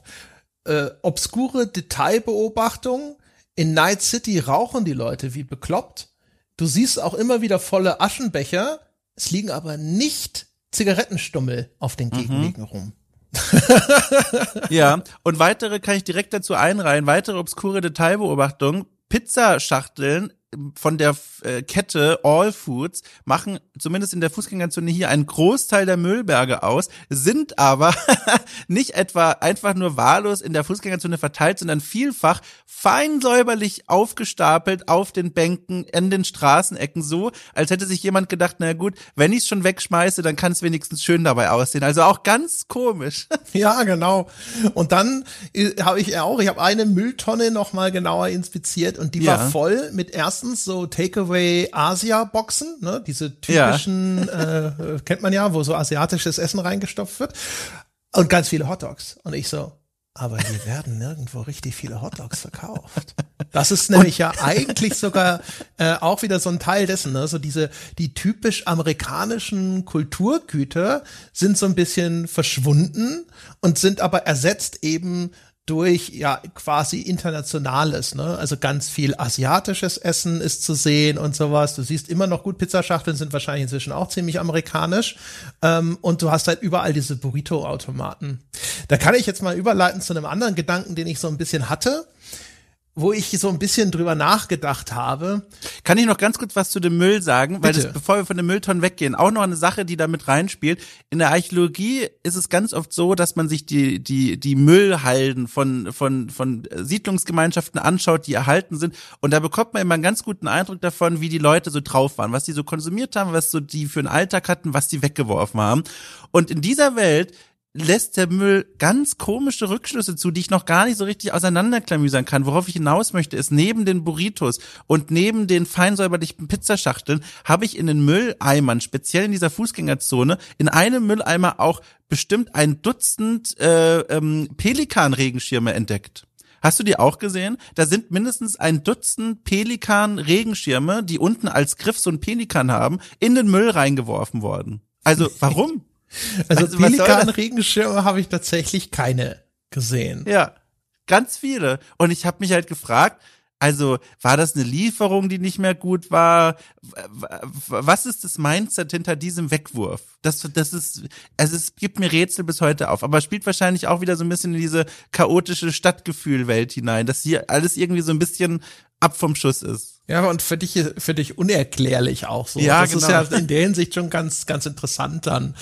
Das war bestimmt einer, das wie einer der Werbeprospekte verteilen sollte und dann einfach die Hälfte im Müll entsorgt ja, und sagt, er hätte ausgetragen. Er sollte bestimmt die Werberegenschirme in der Fußgängerzone ja. verteilen und kam dann nach einer halben Stunde wieder und sagt, alle 200 verteilt, kein Problem. ähm, genau. Das, was ich eben anfangen wollte zu erzählen, war einfach mal als Gedanke in den Raum gestellt, ist das ist das gemacht mit so einem Hintergedanken, dass Angst vor Überfremdung etwas ist, was hier dafür sorgen soll, dass man sich kulturell heimatlos fühlt, weil diese Stadt so ein wildes Sammelsurium ist.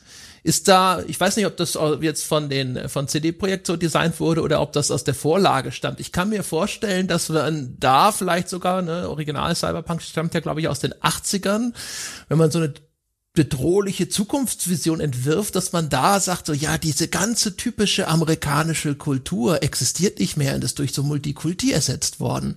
Gibt nicht mehr Burgerläden, es gibt Burrito-Automaten. Weil ich hier irgendwie die ganze Zeit so gedacht habe, so, boah, überall diese asiatischen Schriftzeichen und überall ganz viele unterschiedliche zusammengemischte kulturelle Einflüsse und das aber offensichtlich in einem Kontext, der nicht eine äh, multinationale Utopie darstellen soll, sondern gefühlt ja eigentlich eine nicht erstrebenswerte Zukunft. Und da habe ich so beim drüber nachdenken gedacht, weiß ich nicht, ob das nicht ein Geschmäckle bekommt. Hast du da eine Meinung zu? Also ich finde das, ich finde das eine sehr interessante Beobachtung. Ich muss aber auch also feststellen, dass sich bei mir diese, dieses Gefühl nie so eingestellt hat. Ich hatte immer das Gefühl, ich bin hier in einer Welt unterwegs, die mehr oder weniger logisch die Idee einer Großstadt in die Zukunft fortführt, wenn sowas wie staatliche Regulierung, eine funktionierende Polizeigewalt ähm, oder auch einfach nur Müllbeseitigung wegfallen. Ähm, das liegt zum einen daran, weil ich Szenen im dem Alltag hier auf den Straßen immer wieder erkannt habe, äh, jetzt nicht zuletzt einfach aus Berlin. Also ich habe zwar hier noch niemanden gesehen, der einen Grill äh, so ähm, mit Elektrizität befeuert, weil er da irgendwelche Bodenplatten aufgerissen hat, aber diese Bilder von diesen Der Computer, auf dem du gerade aufzeichnest, der wird nicht mit Strom betrieben, den du irgendwo so am, am Gebäude gegenüber schon mal abgezeigt ja. hast. aber ich sehe halt hier, also vor der Pandemie, ist ja mittlerweile auch schon Ewigkeiten her quasi, dass ich hier mal so rumlaufen konnte eigentlich, aber da erinnere ich mich an solche Szenen, also an so komische, völlig ärmliche Bütchen, wo Essen verkauft wurde, wo du dir dachtest, boah, also ich weiß nicht, ob ich das jetzt wirklich kaufen möchte. Ich erinnere mich an Menschen, die auf heruntergewirtschafteten Couches mitten in der Fußgängerzone saßen und E-Gitarre gespielt haben und Passanten drumherum stehen blieben. Und das sind alles Dinge, die Bilder sind, mit denen ich so ein bisschen vertraut bin. Und noch dazu kommen auch so Detailbeobachtungen, die abermals mir sagen, diese Welt ist näher an dir dran, als du vielleicht erst gedacht hast. Und zwar meine ich zum Beispiel in eben dieser Fußgängerzone, als ich mir die Mülleimer angeschaut habe, bin ich so ein bisschen, das ist so in einem hinteren Bereich der Fußgängerzone, auch so ein bisschen versteckt, wo die ganzen Mülleimer stehen, bin ich auf eine Bank gestoßen, auf eine in Beton gegossene Wand, äh, Bank, die eigentlich eine ganz schöne Sicht zeigt, die zeigt runter zu dieser Kreuzung, an der wir das, den Spaziergang begonnen haben. Aber was mir da aufgefallen ist, da sind diese kleinen Stahlhütchen drauf montiert, diese kleinen ähm, Hindernishütchen, ich weiß gar nicht, wie der Fachausdruck dafür ist, vielleicht weißt du den, mit dem man Menschen daran hindern will, auf der Bank zu schlafen, sich hinzulegen. Und das ist ja eine Maßnahme von vielen Großstädten auch in unserer Welt heute, die verhindern soll, dass Obdachlosigkeit und Armut in dem öffentlichen Straßenbild zu finden und zu erkennen ist. Das ist ja was ganz, ganz Furchtbares. Das ist eine ganz schlimme Philosophie, finde ich. Und die wird hier weiterverfolgt in dieser, in dieser Stadt. Völliger irrsinnigerweise, weil man sieht, die Armut, vor allem in diesem Stadtviertel, die bahnt sich immer ihren Weg. Überall sind arme Menschen, vor allem auch wenn wir unseren Weg noch fort fortsetzen. Aber hier, das war auch so ein Element, wo ich dachte, boah, das kenne ich aus meiner Stadt. Das ist eins zu eins eine Straßenszene, die ich aus meiner Stadt kenne. Und dann kommt noch als letztes Element dazu, das mir immer wieder vertraut erschien. Du hast recht, diese komischen äh, Speisen und Getränke, die sind angeordnet in, in, in Läden und Bütchen, die einem irgendwie fremd erscheinen. Und es fehlt so diese typische Hamburger Laden oder so, oder diese typische Dönerbude oder was weiß ich. Aber die Schilder und die Werbeschilder, die waren, finde ich, immer wieder sehr vertraut. Vor allem hier in dieser Fußgängerzone, da gibt's irgendwie einen Diner, der heißt Moms Diner, da ist so ein runder Burger als Logo abgebildet. Der erinnert mich irgendwie an so typische äh, amerikanische Burgerläden. Also da habe ich immer wieder ganz viel Vertrautes entdeckt. Das ist aber Tom's Diner, nicht Mom. Tom. Oh Gott, ich kann das Bild nicht richtig sehen. aber auch selbst in dieser Fußgängerzone finde ich, weißt du, auch da, also da ist halt überall auch mal wieder so ein, so ein Bild von einer Geisha dazwischen. Die Bepflanzung, da sind Palmen, aber zwischen den Palmen ist dann, ich weiß nicht, wie diese Sorte Baum heißt, aber wie, ja. wie ein Bonsai in groß steht dann so dazwischen. Ähm, und ich habe so das Gefühl, es ist halt überall ähm, diese kulturelle Durchmischung. Und das hast du natürlich in den amerikanischen Großstädten heute schon sowieso. Gerade Los Angeles zum Beispiel hat ja einen sehr großen lateinamerikanischen, hispanischen Einschlag auch noch. Aber diese Mixtur, gerade auch mit dem starken asiatischen Einschlag und so, weiß ich nicht, ist ja auch echt nur so, ich habe nur so überlegt, so was, ja. warum machen sie denn das? Und sie haben ja dann hinterher auch im Spiel äh, so quasi man trifft ja auf verschiedene Gruppierungen in dem Spiel und die sind dann aber häufig quasi kulturell gekapselt, wenn ich das so nennen darf. Du mhm. hast diese äh, Arasaka Company und das ist die große japanische Firma, der die große japanische Megacorporation, die reichste, die größte in Night City. Dementsprechend ist jetzt also aber auch diese nominell amerikanische Großstadt beherrscht weil die ja inzwischen eh ne, beherrscht wird von Konzernen durch diese ausländische nominell Firma. Du hast die Voodoo Boys, wie so eine haitianische Straßengang, nur halt, ne, also jetzt futuristisch, so mit Hacken und Netrunning und sonst irgendwas. Und ähm, auch die, die treten dann häufig so gekapselt auf, weißt du? Und es ist wenig Durchmischung. Das wirkt auch in dem späteren Spielverlauf ein bisschen immer so monolithisch, als wären diese Gruppierungen immer alle so ein bisschen für sich und unter sich. Mhm. Also ich habe das Gefühl, dass hier vor allem was so dieses allgemeine Straßenbild angeht, dass hier auch viele Menschen mit Ganzkörper-Tattoos rumlaufen, die an solche ähm, ja, japanische Tattoos erinnern, dann diese diese fernasiatischen Pflanzen, dann gibt's natürlich überall Sushi, auch bei Läden, wo du denkst, mein Gott, ich würde niemals in meinem Leben so Sushi zubereiten, aber da gibt's das auch.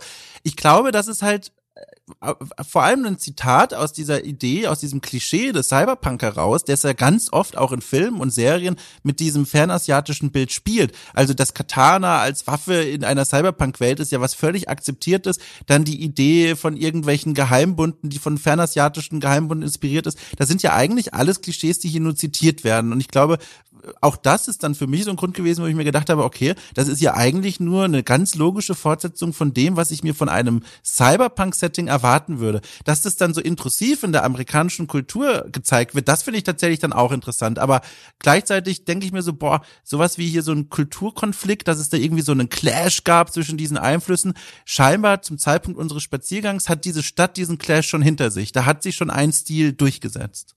Ja, also jein, also wie gesagt, das ist ja eine ziemlich bunte Durchmischung, aber ich weiß ja, schon, was du meinst. Ja. Ne? Ähm, eine andere Sache, die mir in dem Zusammenhang dann so durch den Kopf gegangen ist, ähm, ich musste sofort eben an die babylonische Sprachverwirrung denken. Mhm. Und dann dachte ich so, eigentlich ist es sowieso ein ziemliches Babylon, diese Stadt. Denn eine andere Sache, die einem dann, finde ich, schon auffällt, ist, also es ging schon los, auf dem, direkt an dem äh, Ausgang zu dem Mega-Building, wo wir gestartet sind, da habe ich mir die Graffitis angeschaut. Und dann siehst du erstmal, da ist ein großes Graffiti der Tiger Claws. Das ist so die asiatische Gang, die in diesem Stadtteil unterwegs ist. Und da habe ich schon erstmal gedacht, so, ach, das ist ziemlich cool als Worldbuilding-Element, dass die Gangs, die jetzt vorherrschend sind in bestimmten Stadtteilen, sich dort über diese Gang-Tags sozusagen verewigen. Gibt's ja auch so, sagen wir mal, äh, Beispiele aus der Realität, dass dort so Territorium abgesteckt wird. Das ist eine Straßengang, der man auch später immer wieder be begegnet und sowas. Und dann ist das hier schon mal direkt an die Wand gesprayt. Das fand ich zum Beispiel schon mal ganz gut.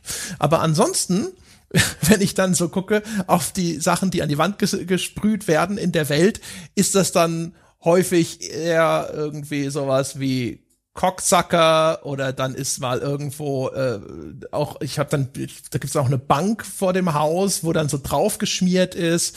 Da siehst du dann so einen Comic Roboter, aber du siehst auch sowas wie Jordan das Anal, also auch schon mhm. wieder so dieses Ding und dann je länger ich unterwegs war, desto mehr habe ich das Gefühl gehabt, so boah, diese ganze Stadt ist so durchsexualisiert sowohl von dem, was irgendwo an Hauswände geschmiert wird, als auch natürlich insbesondere bei der Werbung in der Stadt. Ne, da gibt's Werbung für so eine Art, wahrscheinlich sowas wie Potenzpillen oder Implantate oder was auch immer.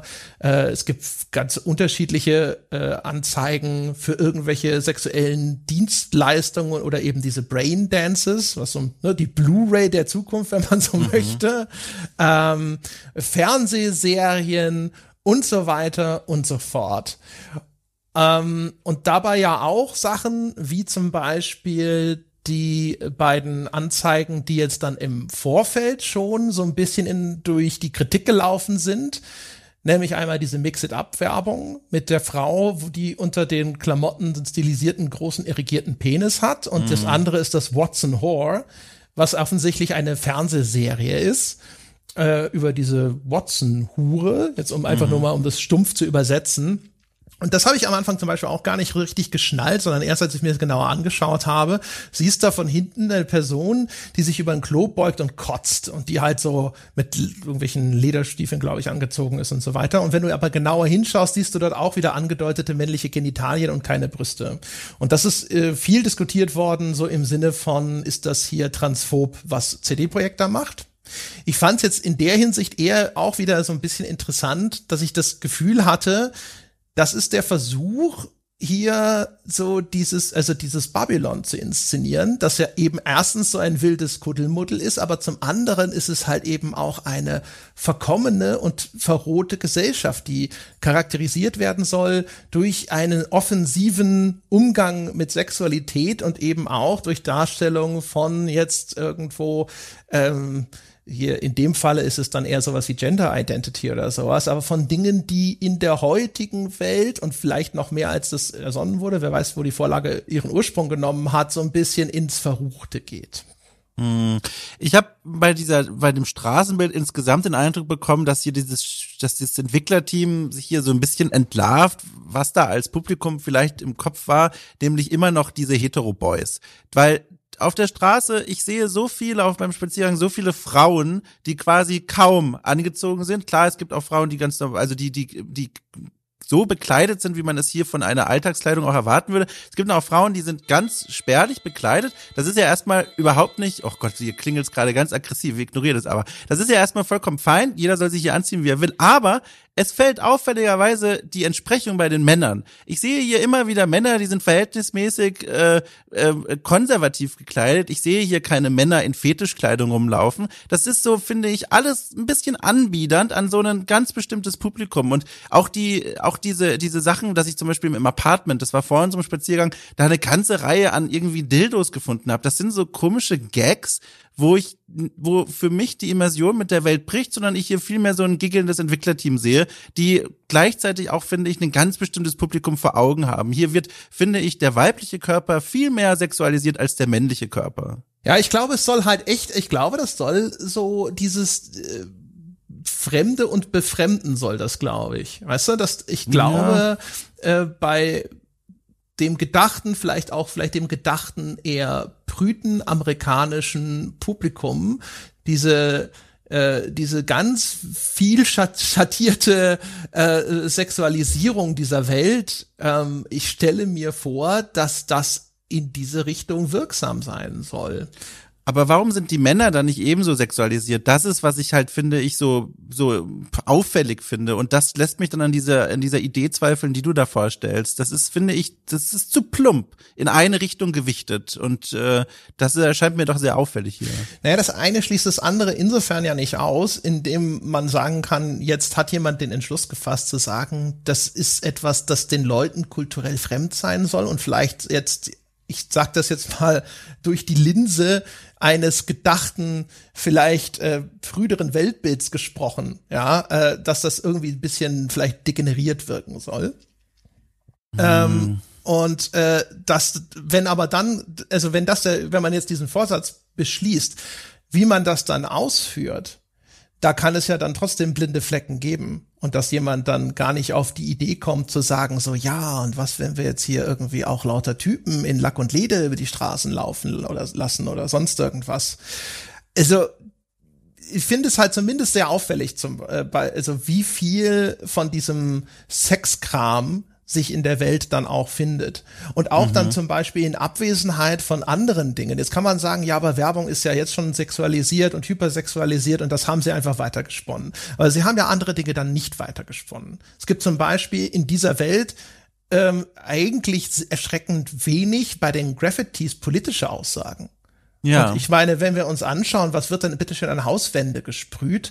Natürlich wird da auch mal irgendwo mit einem Filzstift äh, das, äh, die, die Vorliebe von Jordan für Analsex irgendwo hingeschmiert oder sonst irgendwas, ja. Aber was ist denn mit hier Krieg, den Palästen, Friede, den Hütten und so weiter und so fort?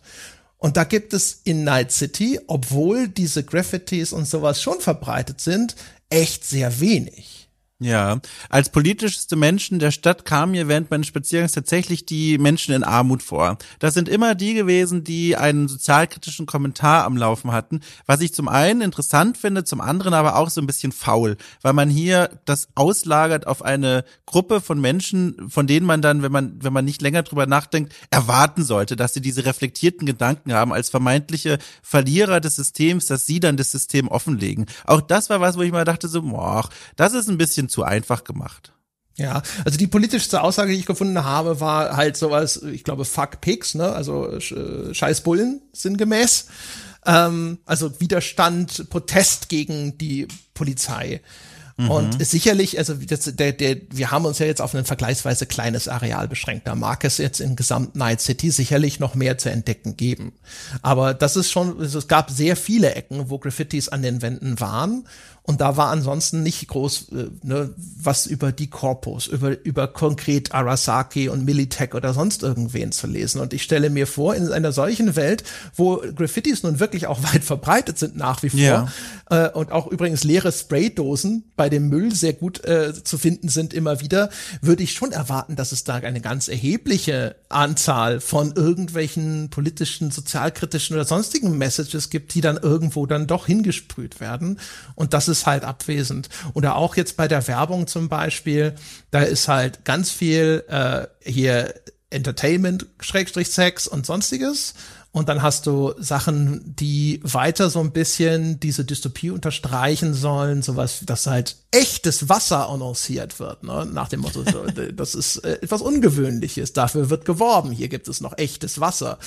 Ähm, du hast ähm, äh, sowas wie, hey, mach doch Urlaub in Somalia, was ein bisschen sogar ganz clever ist, finde ich, dass etwas, was uns heutzutage vor allem als Krisengebiet in vielerlei Hinsicht bekannt ist, hier als Urlaubsziel angepriesen wird.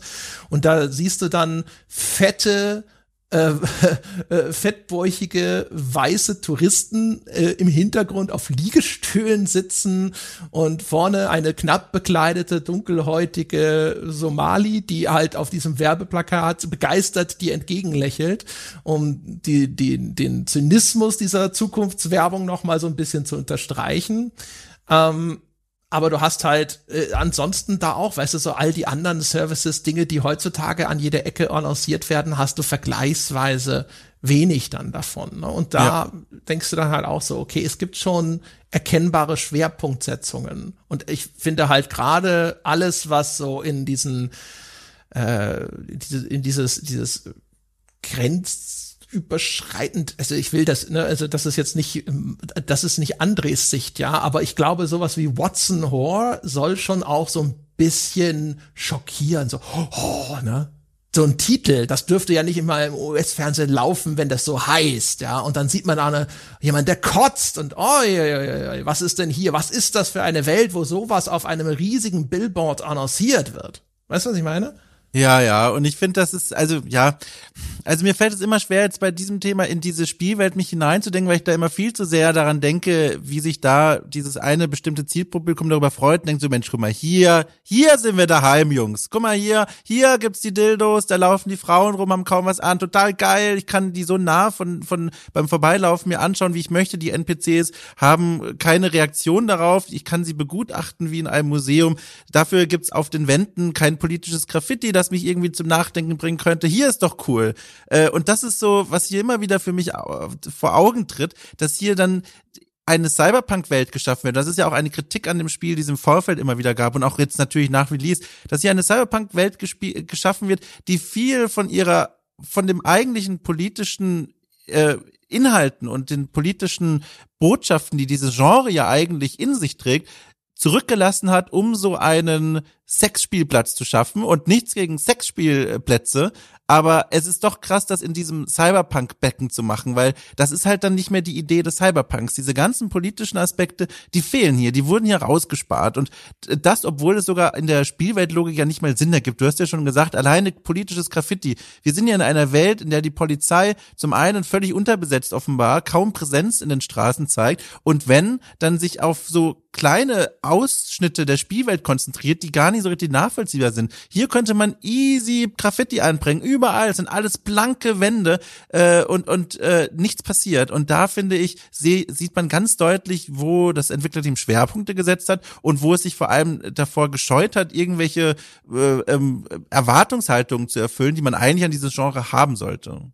Ja, also ich fand, ich finde es vor allem halt einfach nur so als als Beobachtung erstmal ganz interessant und um sich dann zu überlegen, äh, mit welchem Motiv wurde das vielleicht unternommen. Ich weiß auch gar nicht, also ich frage mich halt manchmal dann schon, also ist ich will nicht unbedingt immer direkt sozusagen zu einer Wertung springen und sagen, oh, das äh, ist jetzt erstmal, keine Ahnung, verwerflich oder das hätten sie so nicht machen sollen oder äh, sonst irgendwas. Aber die Beobachtung ist halt erstmal da. Und dann ja. so daran anschließend finde ich es halt interessant, so darüber nachzudenken, wie kam es denn dazu? Es kann ja, es kann ja viele verschiedene Erklärungen dann dafür geben, warum das so oder so gemacht wurde. Wir wissen, der Eindruck, das ist vorherrschend, dass in dem Spiel auch hinterher viel zusammengestrichen werden musste und sonst irgendwas und oder ob Dinge auch einfach übersehen wurden.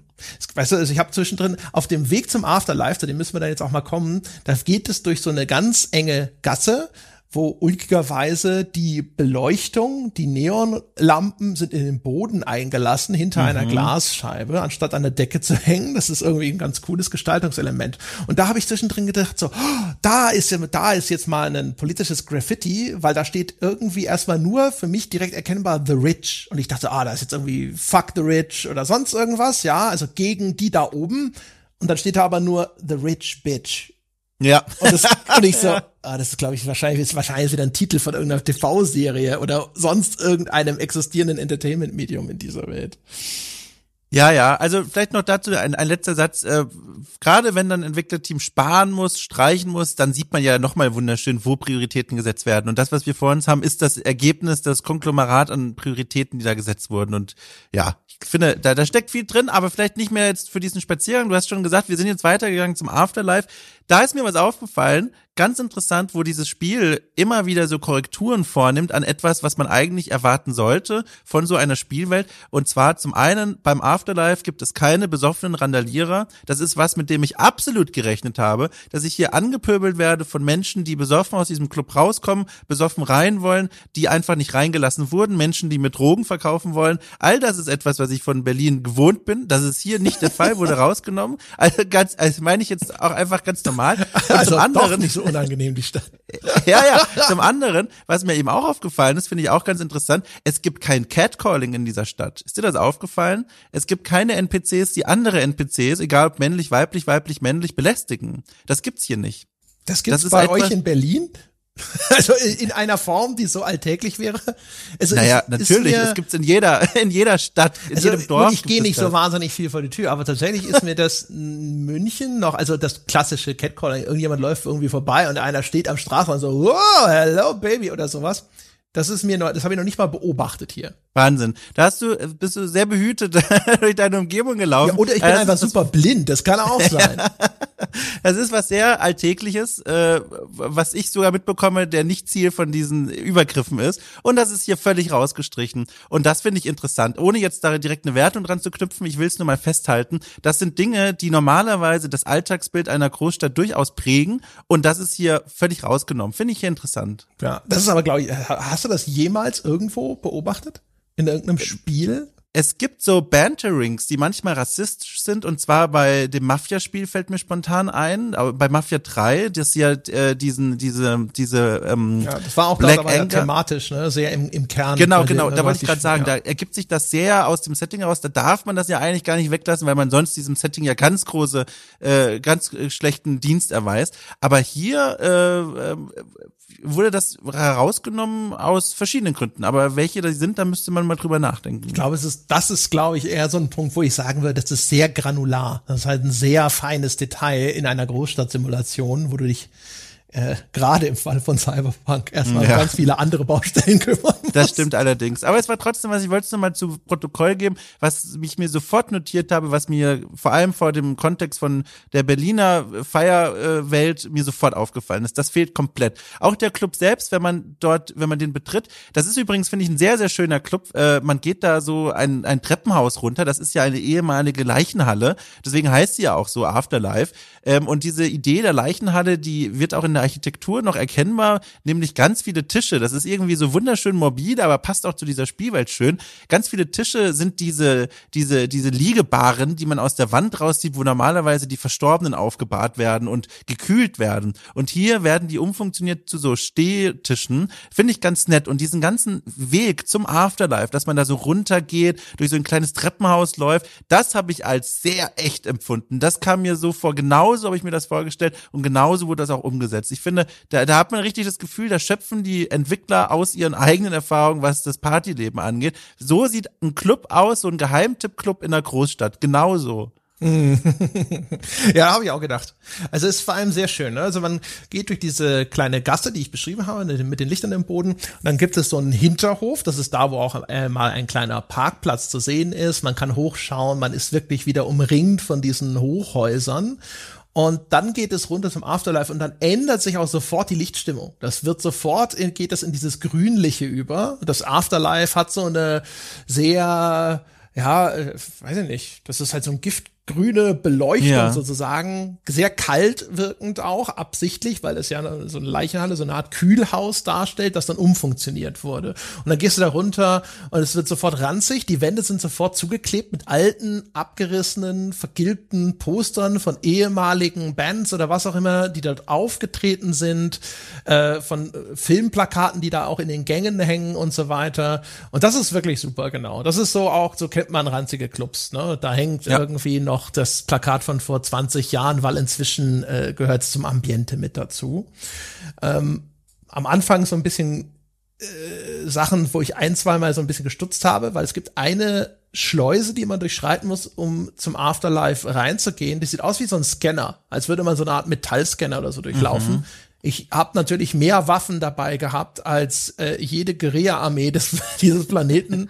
Das hat aber nichts gemacht. Ich habe irgendwie damit gerechnet, dass das irgendeine Reaktion zeigt, aber nein.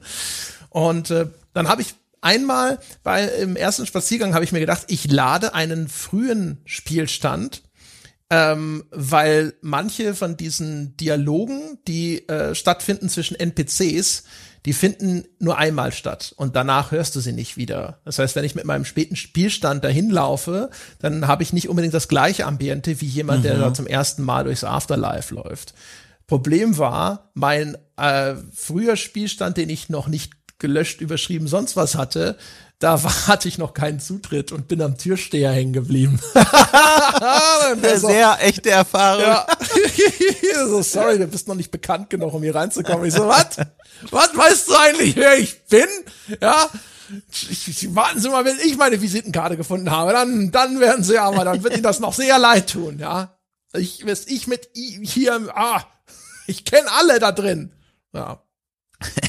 Ich finde übrigens den Club selbst, das ist einer, der verliert seinen Zauber, wenn man eine Weile da drin unterwegs ist. Ich habe da mal meine Runden so gezogen. Ich weiß auch noch, als ich zuerst dorthin geführt wurde, im Rahmen einer Story-Mission, als ich das Spiel ursprünglich mal gespielt habe, da war ich begeistert. Da hast du so einen Flow drin, da war auch ein bisschen mehr los. Ich war tagsüber während unseres Spaziergangs drin. Da war so ein Flow drin, du wurdest von der Mission in den hinteren Raum, in den hinteren Bereich des Afterlives geführt, hast ein schnippisches Gespräch irgendwie, das irgendwie aber auch sexuell aufgeladen war mit der Barkeeperin geführt. Das war irgendwie cool. Und jetzt beim Spaziergang am Nachmittag gehst du da rein. Nicht nur, dass weniger los ist, das ist ja voll in Ordnung, aber da ist mir auch mal aufgefallen, so als wären die Lichter angegangen, nachdem die vielen Leute weg waren, dass das ein ganz komischer Laden ist. Also das fängt bei so Kleinigkeiten an, wie die Toiletten sind null ausgeschildert. Ich habe ganz lange versucht, die Toiletten zu finden, bin dann da hingegangen äh, und auf den Toiletten gibt es äh, OP-Besteck frei zugänglich. Es gibt äh, Sanitäterkästchen und so komisches OP-Besteck. Liegt da einfach rum.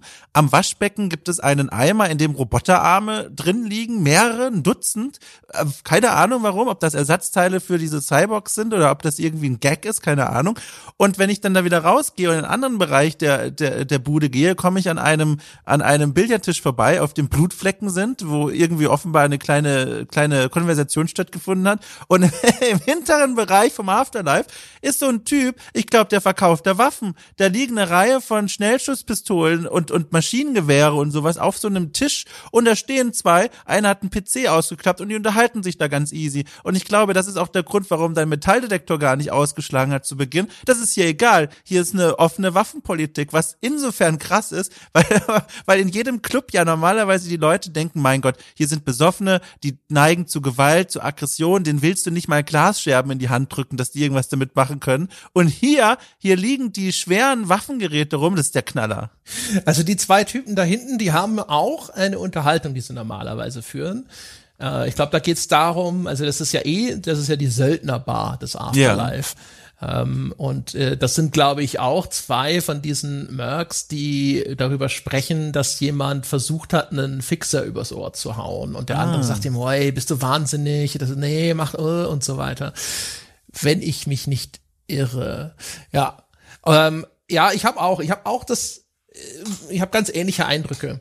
Ich bin aber auch nicht sicher, ob das Ding abends mehr bevölkert ist. Also ich habe auch festgestellt, so hier ist ja nichts los. Da habe ich gedacht, so ja gut, selber schuld. Wir sind ja tagsüber spazieren gegangen. Bin ich rausgegangen, habe gewartet, bis es dunkel ist. Man kann ja in dem Spiel sagen, warte so und so viele Stunden, mhm. bin wieder runter, da war auch nichts los.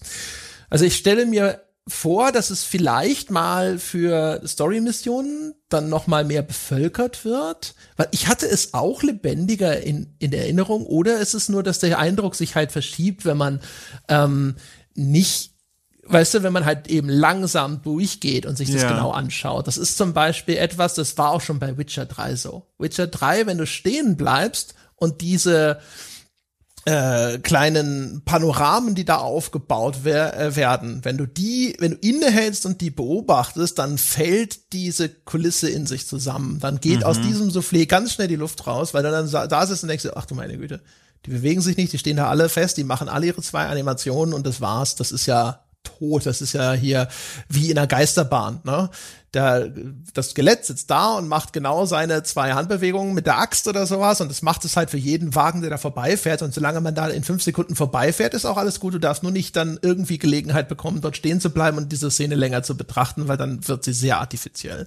Ja. Ähm, den Eindruck hatte ich bei dem Afterlife auch, dass ich an sich erstmal, also die ganze Idee mit der umfunktionierten Leichenhalle, äh, dass da eben, wie du schon beschrieben hast, diese ganzen Elemente noch vorhanden sind, auch dass dann auf der Bar Bar, da ist dann ja, irgendeine so eine Art Code aufgedruckt und es sind so Gitter und du kannst dir auch dort vorstellen, dass das vielleicht mal irgendwann irgendwelche gerichtsmedizinischen Utensilien oder so waren, die hier umfunktioniert wurden. Also das ist super. Die Lichtstimmung mhm. ist geil. Da läuft auch ein eigener Soundtrack von keine Ahnung, musiktechnisch bin ich zu blöde, um das jetzt irgendwie einzuordnen. Ist das, was, kannst du das sagen, was das ja, ist? So Elektromucke ist das. Aber ja. manchmal lief da auch Metal bei mir. Also so beides so im Wechsel, aber beides finde ich immer sehr harsch. Also da kommt nichts, wo du denkst, ach guck mal, wie gemütlich, hier ein kleines Studiecafé. Nee, das ist immer, finde ich, sehr harsch, aber sehr ja. cool. Ja, genau. So, weiß ich nicht. So erinnert mich an das, was so läuft in so Gothic-Kneipen, in denen ich früher mhm. mal war.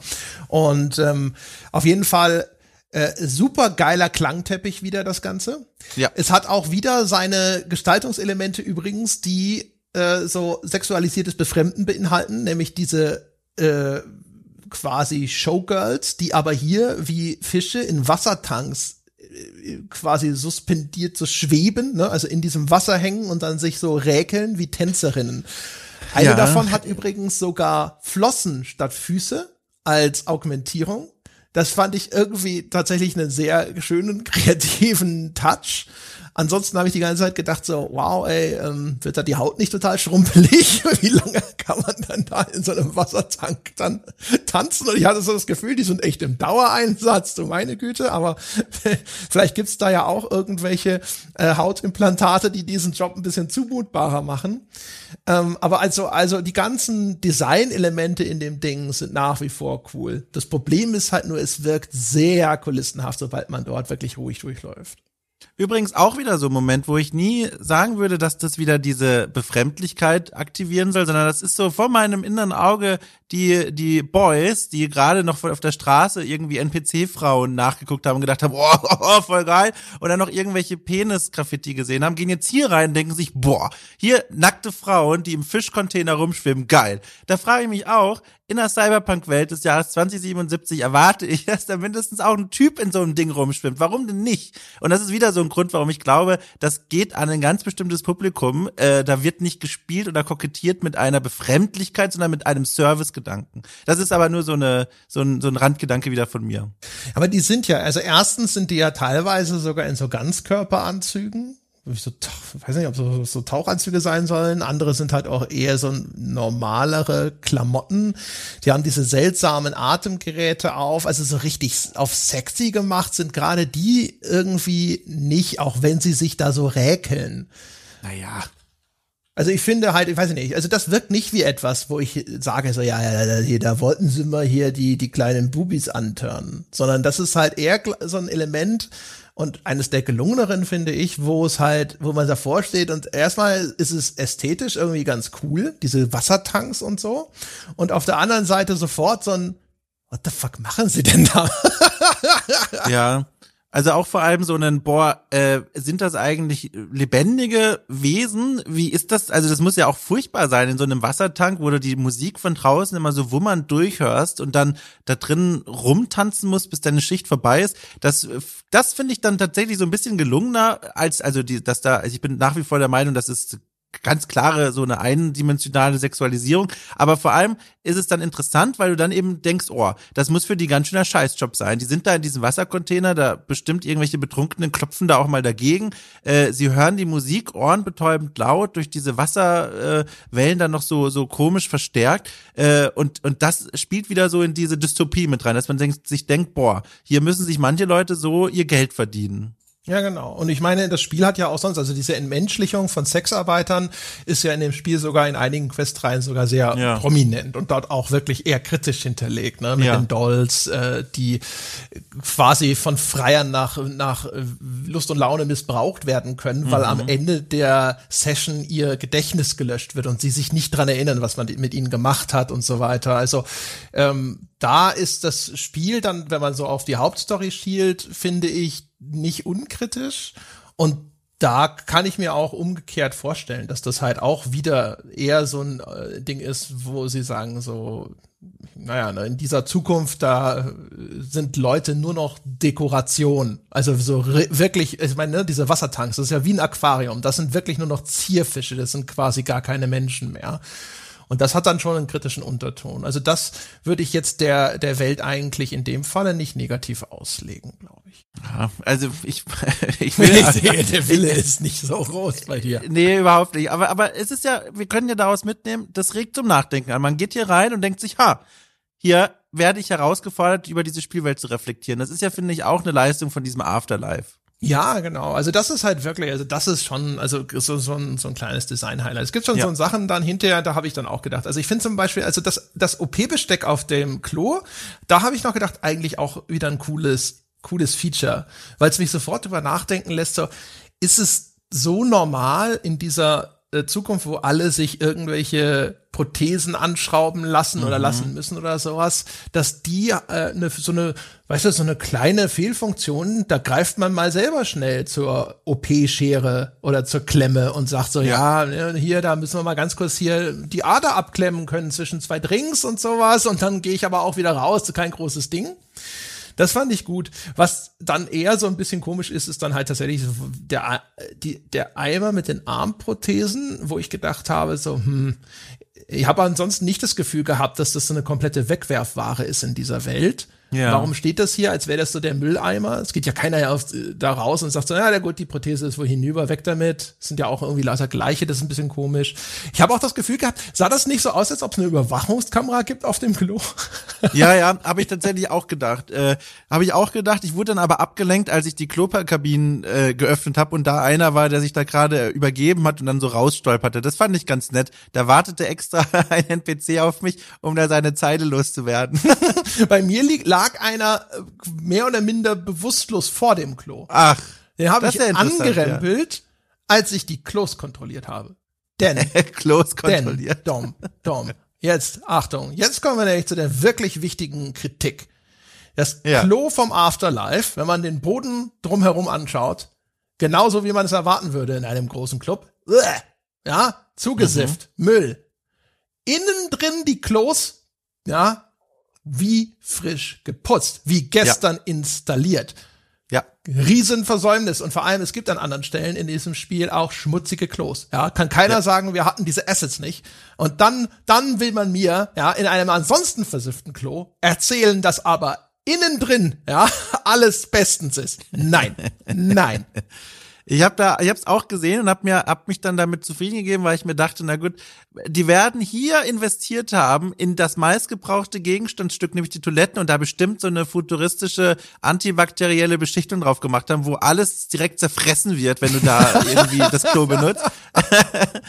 das hat mich dann da einfach durchgeführt. Bei den Klos bist du dann sofort bereit, ja, ja. dir die wildesten ja. Geschichten auszudenken, um dem eine rationale Erklärung anzudichten. ja, aber das hat mich zumindest nicht so sehr gestört wie das andere. Also das ist ja was, wo ich mir denke, na gut, okay, da kann ich mir noch eine Erklärung herbeirufen. Beim anderen finde ich, sind die, ist es fällt mir schwerer. Ja, äh, die Klos, Das ist das, das ist das Schlimmste. Das zweitschlimmste ist, dass da überall Sticker in einer Höhe angebracht sind, wo keine Sau drankommt. Ja, diese ja. Aufkleber, die haben gefälligst so auf Armhöhe zu sein und ansonsten nirgendwo. Also, oder vielleicht mal von mir aus vereinzelt, wenn einer mal mit seinen augmentierten Beinen hochgesprungen ist oder sonst irgendwas. ja, das sind jetzt die wichtigen, die wichtigen Punkte. Gut, dass wir sie angebracht haben. Ja, ja und ansonsten, ich habe auch, ich habe auch, also, also ich, ich, ich erinnere mich, die ersten Male im Afterlife waren super wo ich gedacht ja. habe, oh, wie geil, was für ein cooles Design und sonst irgendwas. Und über den Klangteppich kommt diese Atmosphäre, finde ich, immer noch gut rüber. Mehrere Besuche, jetzt vor allem einfach so außer der Reihe, dann merkst du halt so, oh Gott, das sind auch die gleichen Leute, stehen immer an der gleichen Stelle, stachen auf den gleichen Laptop, da ist diese Dreiergruppe, die sich um diesen Laptop versammelt hat und so weiter und so fort. Der Typ am Eingang links, der auf seinem Handy rumtippt, der hatte die ersten drei Male immer so eine Mönch Mönchskutte an, wie so ein buddhistischer Mönch. Dann war es auf einmal ein Typ in, mit einem Cowboy-Hut und frei im Oberkörper und nur, nur so einer Cowboy-Weste drüber. Und ich so, oh, wo ist, ja, wo ist ja. dein, dein Kollege geblieben, der hier sonst auf dem Handy rumdrückt? Ja. Ja, das ist mir auch aufgefallen, auch was, was so generell zu für den gesamten Spaziergang gilt und die Beobachtung, die wir da gemacht haben.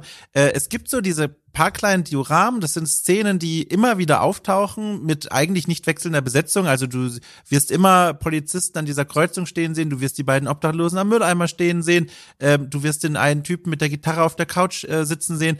Aber dazwischen, das wird dann aufgefüllt mit so random NPCs, die auch oft, finde ich, gut erkennbar, vor allem in der Fußgängerzone vor dem Afterlife noch, ähm, einfach nur im Kreis da rumlaufen, wie so Fische in einem Aquarium, das zu klein ist. Und äh, da ist nichts zu spüren von tausend NPCs haben ihr, irgendwie ihren eigenen Alltag, sondern die laufen da so rum. Die sollen so ein bisschen beschäftigt wirken. Äh, aber wenn du mal genau hinschaust, dann merkst du, die drehen sich eigentlich nur im Kreis. Ja, ja. Ja, ja, also es sind aber einige Sachen sind dann, haben sich teilweise als nicht Standard im Pub, wo ich gedacht hätte.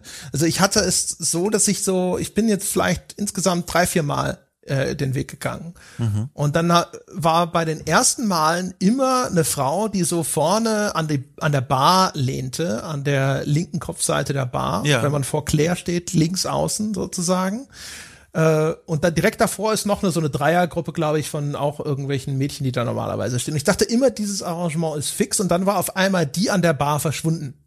Und das mhm. war, das war komisch, weil ich dachte so, Mensch, jetzt war hier die ganze, die war doch immer da. Was ist denn hier los? Das ist natürlich immer ganz charmant, wo du so auf einmal denkst, so, die, äh, weißt du, so, wie, wie vielleicht der Barkeeper, so einer der Stammgäste taucht nicht auf. Also, der ja, ja, ja, genau, ja. Was ist denn, ist was passiert? Hast du denn eine Vermutung, da ist in der Spielwelt was mit ihr passiert oder ist das einfach nur dieses System von, das Spiel hat da jetzt gerade halt einfach niemanden hingesetzt? Ich glaube, das ist wirklich, ich vermute, da wird halt irgendwo so was ausgewürfelt werden, denke ich ja. mal. Szene 1, Szene 2, Szene 3 und in der einen ist, ist sie halt nicht da oder sowas. Und ich meine, ich, es war, ist ja jetzt nicht so, dass ich irgendwie einen Sample von 100 Besuchen gehabt hätte. äh, das war halt einfach nur Zufall, dass die jetzt mehrmals hintereinander da und dann auf einmal mhm. wieder weg war, würde ich annehmen. Aber es ganz, das ist das Schöne an sowas ist halt tatsächlich, dass dein Kopf sich dann Geschichten dazu ausdenken kann. Ja, ja dass ja. du da stehen kannst und dir denkst so, oh, auf dem Weg zum Afterlife. Ist sie, ist sie die erste, die in dem Metallscanner vorne hängen geblieben ist? Zum ersten Mal hat er funktioniert und so, ah, ah, ah, ah, ah. So nicht. Ja, wollen wir aus dem Afterlife raus? Wir haben ja noch einen kleinen Fußweg vor uns. Ja, das können wir machen, genau. Also wir gehen wieder raus, den gleichen Weg, den wir gekommen sind. Wir sind wieder in diesem Hinterhof und dann geht man da quasi jetzt nur an der anderen, das ist so L-förmig, geht man an der Seite raus und läuft dann eine ganz normale äh, Straße weiter runter, wie so eine amerikanische breite Straße in Downtown Los Angeles, ja. kann man sich das vorstellen. Geht's dann auch unter so einer Brücke, so eine kleine Unterführung durch und sowas. Das ist der Weg, auf dem das passiert ist, was ich vorhin schon erzählt habe. Da ist irgendwo das Büro von dieser Security-Firma oder sowas, wo diese Typen stehen vor so einem schwarzen Auto, zwei andere steigen aus dem Auto aus und sowas und die werden auch jedes Mal aggressiv, wenn ich vor ihnen vorbeilaufe. Und das ist auch immer so ein, Gott verdammt, was, nein, ich, ich will euch doch. Da, da war so ein Logo. Und ähm, was eine von den Sachen, die mir aufgefallen sind, die es in dieser Spielwelt wenig gibt, sind zum Beispiel Banken. Und da ja, war ein Logo, genau. das habe ich von der anderen Straßenseite aus gesehen und dachte, es sieht ein bisschen aus wie ein Geldsack. Und ich dachte, oh, vielleicht gibt's da eine Bank. Und dann wollte ich mir das anschauen, bin da hingelaufen und die Typen alle sofort so. und ich so, ich will doch nur, ich will nur gucken. Das Logo, das entpuppte sich dann hinter als so eine Palme, so, so, so, so stilisierte Palme, die das war. Da war gar kein Geldsack. Es ist tatsächlich auch was, finde ich, was sehr logisch ist in dieser Spielwelt. Ich glaube, du willst in dieser Stadt nirgendwo erkennbar eine Bank platzieren und sagen, Leute, hier ist konzentriert Geld gelagert. ich glaube, das ist ja, Die Leute lassen doch sonst ihre Euro-Dollars einfach mal so überall rumliegen. Ja, das ist eh doch manchmal sogar in einer Nebenstraße liegt so ein Bündel Euro-Dollar rum. Dass es überhaupt in der Stadt kein Flaschen- und Dosenpfand gibt, hat mich auch erstaunt. Das ist ja eine Stadt, wo sich das so anbieten würde, so viel Müll, wie dafür präziert wird. Das wäre doch so ein selbstreinigender Mechanismus einfach. ja, da fehlt's halt wahrscheinlich. Ja, siehst du, da, da fehlt der, die Ordnungsmacht des Staates. ja, aber was ich eigentlich sagen wollte, war, ich fand äh, sehr schön diesen kleinen Kontrast übrigens vom Afterlife, von dieser wirklichen Hinterstraße auf diesen, ja, fast schon Broadway raus, weil beim Afterlife, da siehst du dann auch nur so ein bisschen Technik, du siehst so große Belüftungsventilatoren und Anlagen und dann gehst du raus auf diese Straße wieder direkt entlang der großen, ich sag jetzt einfach mal Bundesstraße so quasi, da fahren ganz viele Autos.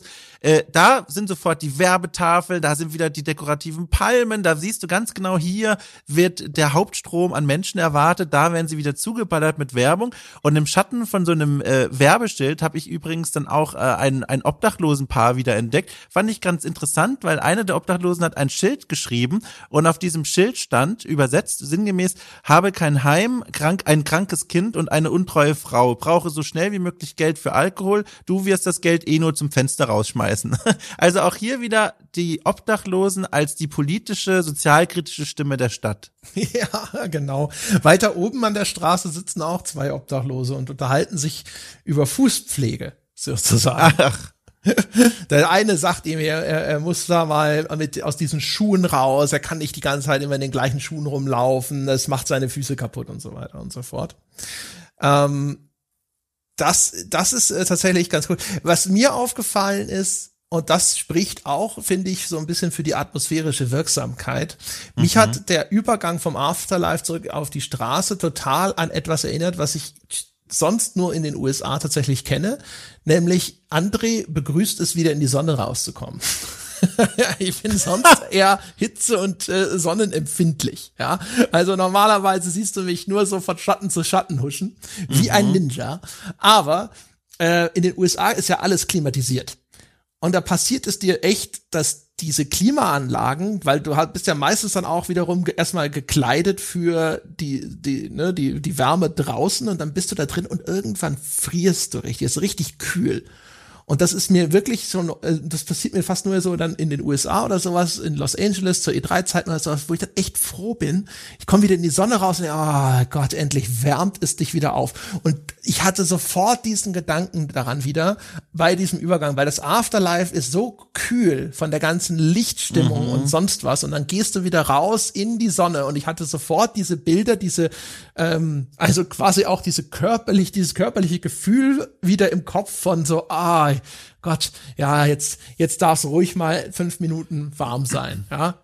20 Minuten später sitze ich wieder da und denke so, nein, wir müssen wieder irgendwo hin, wo klimatisiert ist du wirst ja auch so von warmen Bildern, wenn man so möchte, empfangen. Also ich meine jetzt nicht die Werbetafeln, sondern das ist ja ein ganz mächtiges Panorama, was dir da angeboten wird. So, du, du siehst dann, du, du läufst nicht nur an der Straße entlang, sondern neben der Straße ist dann auch ein großer Fluss, über den führt eine spektakuläre, typisch finde ich amerikanische Sightseeing-Brücke, über die Autos auch fahren. Äh, dahinter siehst du dann diese Skyline von riesengroßen Bürogebäuden und Mietshäusern. Und das ist schon ein Anblick, ein krasser Kontrast zu dieser Hintereck-Spelunke fast schon vom Afterlife. Und das ist so, so ein Moment, wo du so wirklich so, so ein Gefühl hast, diese Stadt hat einen Charakter. Hier gibt es auch verschiedene Dramaturgien. Du gehst vom Kleinen zum Großen und das passt dann auch ganz schön zu dieser Sonnenlichtstimmung. Gleichzeitig fühlte ich mich auch wieder an meine, an meine Amerika-Ausflüge erinnert, denn dieser, denn diese Straße da, das ist ja so Beton, Pflaster und da erinnere ich mich, doch da strahlt die Hitze immer so richtig einem entgegen. Von unten wirst du da gebraten und da bildete ich mir fast ein, dass ich das richtig spüren kann, als ich da gelaufen bin. Ja, das ist cool. Auch du hast dann, äh, wenn du aus der Seitenstraße ja raustrittst und so, wenn du dann auf die andere Straßenseite rüberschaust, da hast du den Blick auf einen weiteren Stadtteil von Night City. Mhm vermute, das ist so Japantown oder sowas, glaube ja. ich. Ne? Und da ist auf jeden Fall wieder so eine richtige Hochhausfront. Das ist echt so ein bisschen wie der Blick auf die Burg am Anfang von Demon's Souls, über den wir neulich gesprochen haben. Du blickst ja. da auf so ein Bollwerk in diesem Falle eben äh, des, der, der, der, des, des Hochbaus sozusagen einfach nur. Ja. Auch mit äh, Reklame, äh, riesige Lettern, Firmennamen und so weiter und so fort. Und das ist halt schon ganz, ganz cool. Du, du hast das Gefühl, du bist jetzt selber diesem Stadtkern, an dem wir gestartet sind, entstiegen und entronnen und du bist jetzt an, am Rand des einen, aber du siehst schon den Übergang zu dem nächsten. Ähm, das ist irgendwie eine ganz, ganz coole Vista, ne? Und auch so das Gefühl, ne? Wir sind ja, das sind keine riesigen Wege, die wir hier jetzt zurückgelegt haben. Und man sieht, dass das so gedrungene, mehrere gedrungene Zentren hat, diese Stadt. Ja. Wir, wir, wir laufen dann an der Straße entlang, ein Stückchen, be begutachten dieses Panorama, finde ich, das wirklich beeindruckende Panorama. Und dann, wir wollen ja zu diesem Asialaden bieten, biegen wir in so eine Art Mischung aus Fußgängerzone und jetzt auch ein bisschen mehr Unterführung ab. Und da finde ich, ist wieder ganz schön, dieses Bild äh, wiederzufinden, was wir auch vorher schon in der anderen Fußgängerzone gesehen haben. Zum einen dekorative Elemente, die Bäume aus diesen Betonklötzen heraus, aber dann auch so viel Müll, Papiere, Kartons, Müllsäcke, die einfach wieder irgendwo an dem Rand gestapelt wurden und dann am Ende dieser Unterführung noch so so so so so Snackautomaten, wo du die Sachen ziehen kannst. Auch wieder finde ich so einen richtig kaltes Großstadtbild, so das ist so ganz viel, also kein Graffiti, ganz ganz kahle Wände aus Granit und Beton und alles wirkt wieder super uneinladend, finde ich. Das Interessante daran ist, in diesem Abschnitt ist keine NPC vorgesehen. Ja. Du läufst da lang und die ganze Zeit läufst du da und begegnest ständig Passanten, die dir entgegenkommen. Und das ist ein Abschnitt, in dem immer also zumindest in meinen äh, Spaziergängen, ist es auf auch, einmal ja. immer und gefühlt irgendwie auch schlagartig menschenleer. Da bist Mhm. auf einmal völlig allein. Äh, du drehst dich auch um und auf einmal ist hinter dir auch keine Sau mehr. Und das, das hat irgendwie auch wieder so, das war ein ganz merkwürdiger Effekt, als so ein bisschen wie ich bin in den falschen Stadtteil geraten. Ja, ja. ja. So, oh mein Gott, hier ist niemand. Warum ist hier niemand? Hier sind sogar Bänke, da sind wieder diese Bepflanzungen mit diesen Palmen, davor stehen überall Bänke und sowas. Das sieht eigentlich aus wie etwas, was so für die Bürogebäude, die da stehen oder so, dass da in der Mittagspause dann die Leute da, es sieht aus, als sollten hier Leute sein von dem, von der Gestaltung dieser Umgebung. Und aber es ist niemand da, weit und breit. Und das macht ein komisches Gefühl. Ja, ja. Vor allem auch, du hörst auch den Straßenlärm auch deswegen nicht. Da ist ja dann direkt links von dir, wenn du da einbiegst, so eine Art Lärmschutzmauer. Das heißt, du wirst auch akustisch dann wirklich ausgebremst von dieser Welt. Du bist dann in dieser, in dieser Passage. Und ich hatte auch sofort dieses Gefühl von, ich werde hier gleich überfallen. Ich hatte mir fast eingebildet, wie meine Schritte plötzlich zu hallen beginnen, was ja gar nicht stimmte. Aber dieses Gefühl von, ich bin hier an einem Ort, der irgendwie aus den falschen Gründen verlassen ist. Und dann bin ich da so durchgelaufen und was ich mir dann gedacht habe, so Mensch, das ist hier eine ganz schöne kleine Vorbereitung auf eine kleine dramatische Szene gewesen, weil wenn ich das mal auflösen darf, man läuft dann über diesen Platz und denkt sich, boah, es ist ganz schön fast ohrenbetäubend still hier, biegt dann am Ende dieses Platzes nach rechts um die Ecke und blickt plötzlich auf eine Art Innenhofszene, in der es zumindest bei meinem, bei jedem meiner Spaziergänge offenbar ein schweres Vergehen gab, ein Verbrechen, da wurde offenbar jemand überfallen oder irgendjemand wurde getötet und da stehen Polizisten, die einen Tatort abgesperrt haben und das ist so in sich so eine ganz wunderschöne kleine Dramaturgie, die an diesem Ort angelegt ist. Echt, bei dir ist da, ach, guck mal einer an. Bei mir wird da immer der Essensstand überfallen gerade. Ach, ja. bei mir ist der Tatort schon ein verrichteter Dinge. Ja, da bin ich offensichtlich schon da gewesen. Weil, Ah. also wirklich, das ist ja, wie du es schon beschrieben hast, man geht das so runter, das ist so wie so ein Canyon zwischen Ge- Bürogebäuden. Da sind überall diese Bänke, diese Bepflanzungen, keine Sau ist da, ein paar Graffitis an den Seiten, Mülltonnen, lalala. Und dann geht man in so eine Unterführung, biegt rechts ab. Und dann geht's die Treppe runter und äh, in einen weiteren Innenhof rein. Und da ist auch wieder einer dieser kleinen Essenstände, der ist auch äh, seltsam menschenleer, aber da ist eben dieser eine arme kleine Typ äh, mit seinem Essenstand und sein Kollege nebendran und der vordere wird gerade überfallen. Bei dem hinteren Essenstand kauert er so sich schon in Deckung und da stehen die alle. Und ich kann, kann konnte mich daran nicht vorbeischleichen, äh, jetzt in dem Falle, ohne dass die auf mich aufmerksam werden. Und dann musste ich die auch immer alle erstmal erschießen. Wie dynamisch war denn diese Szene? Also haben die auf dich reagiert, auf dein Ankommen, oder sind die dann auch wieder so ein kleines Diorama, die erst was von dir bemerken, wenn du zu nahe kommst? Nee, das ist so wie bei den Cops und so auch. Ne? Du, ich, du stehst so da und dann wird halt überfallen und der Typ sagt so, äh, nein, und das musst du doch nicht und sonst irgendwas. Und dann, wenn ich so nah rangehe, dann kommen die äh, Metal Gear Solid Ausrufezeichen. ja. Und äh, dann fangen die an, auf mich zu schießen und ich so, ja, ja, will jetzt nicht zu spät kommen, bin mit Dom verabredet. Ja, Schrotflinte raus, zack, zack, zack. Ja, das ist ja krass, weil bei mir ist, wie gesagt, diese Polizeiabsperrung da, da sind dann vier Polizisten, also als würde ich dir quasi, als wäre ich dir nachgelaufen. Das ist ja spannend. Äh, ich sehe dann quasi dein Tageswerk. Da, ich sehe da dann eine riesengroße Blutlache auf dem Boden, auch ein Leichensack übrigens. Und da drumherum sind dann Absperrbänder von den Polizisten, da stehen auch drei und die sperren auch diesen Platz, den wir eigentlich für unsere Route durchlaufen müssten, äh, in alle Richtungen hin ab. Und äh, ich muss an denen vorbei, um unsere Route gehen zu können. Und da reagieren die natürlich auch mit der schon uns bekannten Feindseligkeit von den Polizisten. Die Metal Gear Ausrufezeichen erscheinen sofort und ich muss da geradezu durchsprinten und um die Ecke wieder abzischen, äh, bevor sie das Feuer auf mich eröffnen. Also das ist für mich der einzige Weg, da durchzukommen. Aber es finde ich sehr interessant auch diese Szenerie, die sie da abgesperrt haben, die wirkt so echt oder so, so authentisch nach hier ist wirklich was passiert in dieser Spielwelt, wie sonst keine andere Szene, die ich auf unserem Spaziergang gesehen habe, weil da, da stehen, also da liegen Bistrotische umgeworfen herum, die Polizisten haben so kleine Köfferchen hingestellt und ausgepackt, da sind so Tatortleuchten, die die Dinge so richtig schön ins Scheinwerferlicht drücken, damit ein Polizist Fotos machen kann das ist so eine Szenerie, die so detailverliebt ist, dass ich schon gar nicht mehr erwartet hatte zu dem Zeitpunkt, weil alles davor fand ich immer sehr schnell zu erfassen war. Also, weißt du noch, ist es möglich, dass du in einem früheren Spieldurchlauf dort auch schon warst, die erschossen hast und dass dann im Nachgang von der Polizei diese Absperrung errichtet wird, oder? Ah, das könnte sein. Also ich würde es nicht ausschließen, aber da, das muss schon lange her sein, aber das weiß ich nicht mehr genau. Abgefahren. Ja, ich habe ja. natürlich, ich habe immer den Spielstand neu geladen, wo ja. ich schon vor dem Apartment Building stehe, wo wir starten und bin dann diese Strecke abgelaufen und dann bin ich natürlich auch immer in dieses gleiche Überfall-Szenario reingelaufen. Äh, ob sich das später wandelt aufgrund meiner Handlungen und dann die Polizei dort ist, das weiß ich nicht. Aber das wäre cool, wenn das Spiel das so Voll. macht. Voll, ja. Ja, genau. Also da bin ich dann jedenfalls durch, durchgerannt vielmehr und äh, habe dieses diesen Platz hinter mir gelassen, war davon auch wirklich beeindruckt und dann sind sind wir beide nach rechts abgebogen und laufen dann noch mal so ein kleines Stück. Also, also ich ich ich habe vorher, Ach so. ja, da wo du durchgerannt bist, da sind nämlich lauter so kleine Geschäfte. Ich hatte ja dann meine Ruhe und da ist eines, da ist äh, steht groß XXX, also der Internetcode für Pornografie. So, und da hat der André aus Pflichtbewusstsein gesagt, das schaue ich mir doch mal näher an. Und dann habe ich erwartet, auch von der Anmutung, weil das so ein, wie so eine winzige Mini-Laden und äh, ist und sowas, und so, so, so Sitzecken und sonst was. Ich habe gedacht, das ist, ist das so eine Art Mini-Braindance-Pornokino? Aber unter diesem äh, diesem Schild, da sind dann nur Plakate von Filmen, die erkennbar keine Pornografie sind. Und ich so, was? Mhm. was?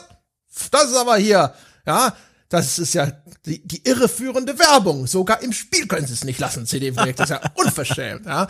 Also das sind so, so rote couchige Sitzecken mit Kissen und so. Da ist ein großes Neonherz, in dem Love steht. Das sind auch wieder so japanische Schriftzeichen oben drüber. Und dann ist da eben unter anderem dieses XXX-Schild, diese Neon-Reklame auch wieder. Aber die Filme, die Filmplakate, die da, da hängen, das ist dann eben sowas wie zum Beispiel, ich glaube, da hängt auch ein Plakat von diesem Bushido. Und das ist der Film, den hinterher Johnny und Rogue in dem Autokino sehen, der zehnte Teil, glaube ich, oder sowas und wir wissen, dass das keine Pornos sind. Ja, das ist interessant. Da bin ich, wie gesagt, völlig vorbeigelaufen, aber das ist eine schöne Beobachtung. Also ich habe da direkt, bin da um die Ecke gebogen, die Polizisten haben dann schnell Interesse an mir verloren. Die haben sich daran erinnert, dass sie eigentlich diesen Tatort da bewachen müssen, offenbar.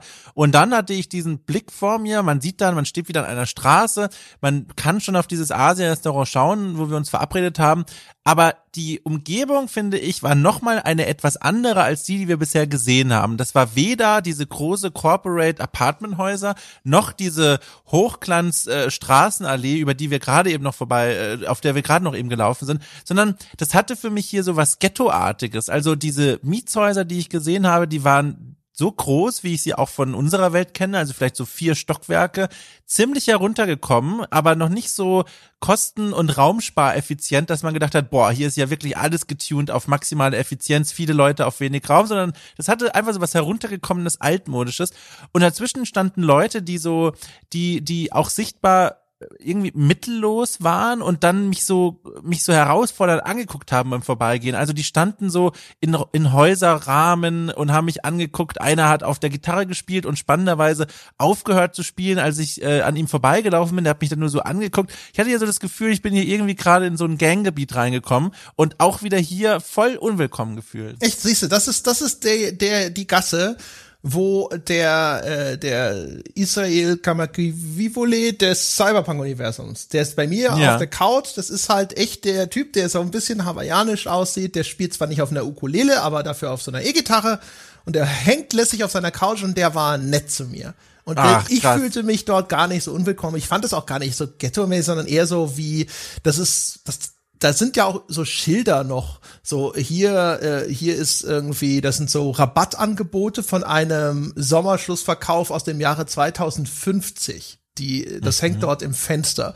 Das wirkt also wie ein, ähm, wie sagt man dazu? Das ist halt so eine Commercial District, bla bla bla. Also irgendwas, wo früher mal ein kleiner Geschäftsbezirk war, aber die sind, die haben schon alle vor Jahrzehnten pleite gemacht. Ein bisschen ein abgehängtes Stadtviertel so. Ja, sowas. So, ja, genau. So, weißt du, irgendwas, da war es mal okay, aber nicht mehr so wie ja, die, genau, diese, genau. Äh, ähm, diese Rust Belt Cities in den USA, wo die Automobilkonzerne ja. längst alle Arbeiter abgezogen haben oder alle Fabriken. Ähm, sowas, ja. Und das fand ich an sich cool, also auch gerade mit diesem Schild von vor 27 Jahren im Spiel.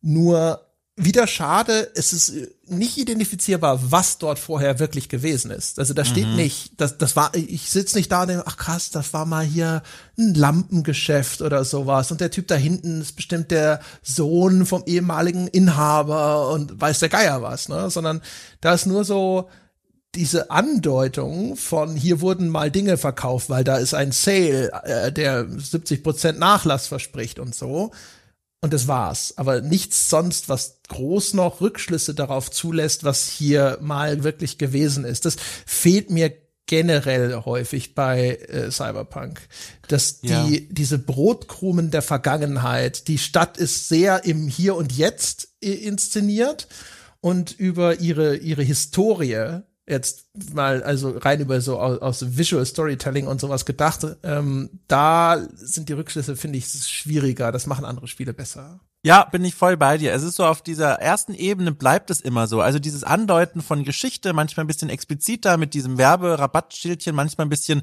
äh, zwischen den Zeilen, wenn man zum Beispiel Architekturstile sieht, wo man denkt, Mensch, aber eigentlich in so einer futuristischen Stadt wäre sowas doch schon längst abgerissen worden. Da merkt man, hier gab es mal ein Stadtviertel, wo offenbar einfach das Interesse der Investoren verloren gegangen ist, aus welchen Gründen auch immer. Aber tiefer scheint es immer nicht so wirklich zu gehen. Also, dass man dann mal in einen, in einen Chatter von Leuten hereinbricht und die dann so ein bisschen erzählen, hier, guck mal, hier ist noch der alte Metzger und so, oder keine Ahnung, dass man da so ein bisschen noch mehr Hintergründe erfährt. Das ist ganz, ganz schwierig. Und dadurch wirkt diese Welt, wie du es auch schon gesagt hast, so ganz im Jetzt verwurzelt. Und das, das ist was, was ich immer wieder auch gemerkt habe beim Spielen. Das ist so eine Stadt, so eine richtige Momentaufnahme von einer Idee einer futuristischen Siedlung, die aber dieser, diesem wirklichen Stehenbleiben und sich anschauen nur in ganz seltenen Fällen wirklich standhält. Ja, genau. Also liegt wahrscheinlich auch ein bisschen daran, dass wir jetzt quasi ja direkt von Demon's Souls kommen ne? und wo halt mhm. halt sehr viele von den Umgebungen so eine gewisse Historie atmen ähm, ist vielleicht auch in so einem Szenario wie Cyberpunk mit diesem Großstadtszenario vielleicht nicht so leicht, ne? weil äh, diese, diese Ruinen sozusagen, das was, wodurch man läuft, das ist das historische Artefakt sozusagen. Während in Cyberpunk ist es halt noch die lebendige, blühende Stadt und deren Historie müsste sich irgendwo anders ausdrücken über Statuen oder eben an Viertel mhm. mit einem äh, vielleicht äh, veralteten oder ganz anderen Baustil oder hier mal eine Plakette am Haus, dass hier jemand gewohnt hat und so, wie das halt in normalen Städten gemacht werden würde. Die ja. Mittel sind da, aber es ist natürlich, glaube ich, vielleicht kein ganz fairer Vergleich. Ja, ja, ja. Ja, ja, klar. Also irgendwo sind die Grenzen dann einfach und hier wurde offenbar eine dieser Grenzen gezogen. Ja. Eine andere Grenze wurde dann im Anschluss gezogen, Tom, weil ich habe tatsächlich das Problem gehabt, in dem Restaurant, in dem wir uns verabredet haben, da kannte man mich schon. Aber man mochte mich dort nicht. Also das heißt, also sofort noch vor Betreten des, äh, von dem Lokal hat der äh, Typ hinter dem Tresen entrüstet, die Waffe gezückt. Etliche andere Leute sprangen auf und wollten mir ans Leder was dazu geführt hat, dass zumindest in meiner Version unseres Spaziergangs wir am Schluss unseren kleinen Abschluss-Snack umgeben von abgerissenen Gliedmaßen einnehmen mussten. Ja, ich, ich musste dich auch enttäuschen. Bei mir war was anderes, was mich aber auch daran gehindert hat, meine Mahlzeit einzunehmen. Ich kam gar nicht rein. Äh, bei mir haben sich die Türen nicht öffnen wollen, egal wie oft ich neu gespeichert und geladen habe. Äh, und so stand ich dann immer am, an den Fenstern und habe den Leuten auf den Teller geschaut. Hast die Nase am Schaufenster platt gedrückt. So ja, genau. Wie als Kind. ich habe geguckt, was sie so essen. Da war viel Spaghetti dabei und so. Aber äh, mehr Interaktionen habe ich nicht erreichen können. Also ich konnte nur durchs Fenster reinschauen, habe geguckt, ob du da irgendwo sitzt. Aber offenbar war ich vor dir da. ja, oder sehr lange nach mir. Ja. Aber die haben doch keine Spaghetti gegessen, die haben so Rahmen mit so Nudeleinlagen, aber da sind keine ja, Spaghetti. sehr drin. nach so, so, so, so, hier so Hackbällchen waren mit drauf sah mir sehr italienisch aus. das kann ich nicht. So eine so renommierte Lokal, ja. Bekannt für seine asiatische Küche und äh, Das unterstreicht den Chaos in dieser Stadt wieder, ne? Das ist ja eine Beobachtung, die schließt sich ja jetzt wieder. Ja, das stimmt. Ja, okay. Jetzt, wo du mir recht gibst, kann ich nicht mehr widersprechen. Hast du meine Schwachstelle wiedergefunden? Ja, aber ansonsten, ja, ja genau, ich, ich saß, ich hab, ich stand dann da halt also umgeben von erschossenen Leuten und mit äh, den wenigen Zivilisten, die immer noch mit erhobenen Händen am Tisch saßen. Und hab mir gedacht, so, oh Mann, oh Mann, das war's, dir hast dem Dom viel zu erklären, wenn der gleich kommt. das andere, was, wie sollen wir denn jetzt, wer, wer macht denn unser Essen, wenn du das gesamte Küchenpersonal erschossen hast? Also, ja. Ja, vor allem, vor allem, was ist in dieser Fußgängerzone bei diesem Snack-Ding passiert? Das ist ja die erste Frage, die ich dir stellen würde. da weiß ich nichts von. Also, keine Ahnung, es war schon so, als ich gekommen bin. Ja, das werde ich bei allem und so. Ja, ansonsten das Restaurant selber, ehrlich gesagt, dazu habe ich auch gar nicht sonst so viel zu nee. sagen. Der Platz, die Platzverwendung ist extrem großzügig, wo ich mir ja. denke, okay, äh, das läuft offensichtlich nicht so gut, weil ansonsten hätte man hier bestimmt noch mindestens eine Reihe zusätzliche Tische unterbringen können. Und schon wieder ja, Versprechen, die dann nicht eingehalten werden, die Spielautomaten. Das ist eine Reihe von Arcade-Automaten, die da stehen, links neben dem Tresen, wenn man reinkommt, durch die Tür, schaut man fast direkt drauf und dann gehst du dahin. Und dann stehen da oben Titel von Spielen, die dort laufen sollen, sowas wie Quad Racer und sonst irgendwas. Mhm. Und dann, dann laufen da aber ganz andere Spiele. Ich hatte es sogar in einem Durchgang, da lief auf allen drei das gleiche Spiel. ich so, was ist denn das? Das habe ich tatsächlich an, also nicht im Rahmen des Spaziergangs, aber während des normalen Spielens auch schon entdeckt. Das ist äh, etwas, was mich da auch schon irritiert und ich habe mich schon gefragt, boah, ist das jetzt hier nur PS4-Version und alles kaputt? Aber ist interessant, bei dir offenbar auch. Ja, also das war einem komisch. Also ich, das, das wird offensichtlich, was auf diesem Bildschirm angezeigt wird, wird quasi auch wieder vom Spiel so zugelost. Ja. Dabei hat es dem Eindruck nach, zumindest für einige der Titel, die oben auf den Automaten stehen, da steht nämlich einmal Quad Racer. Und es gibt etwas, das sieht aus wie ein Rennspiel.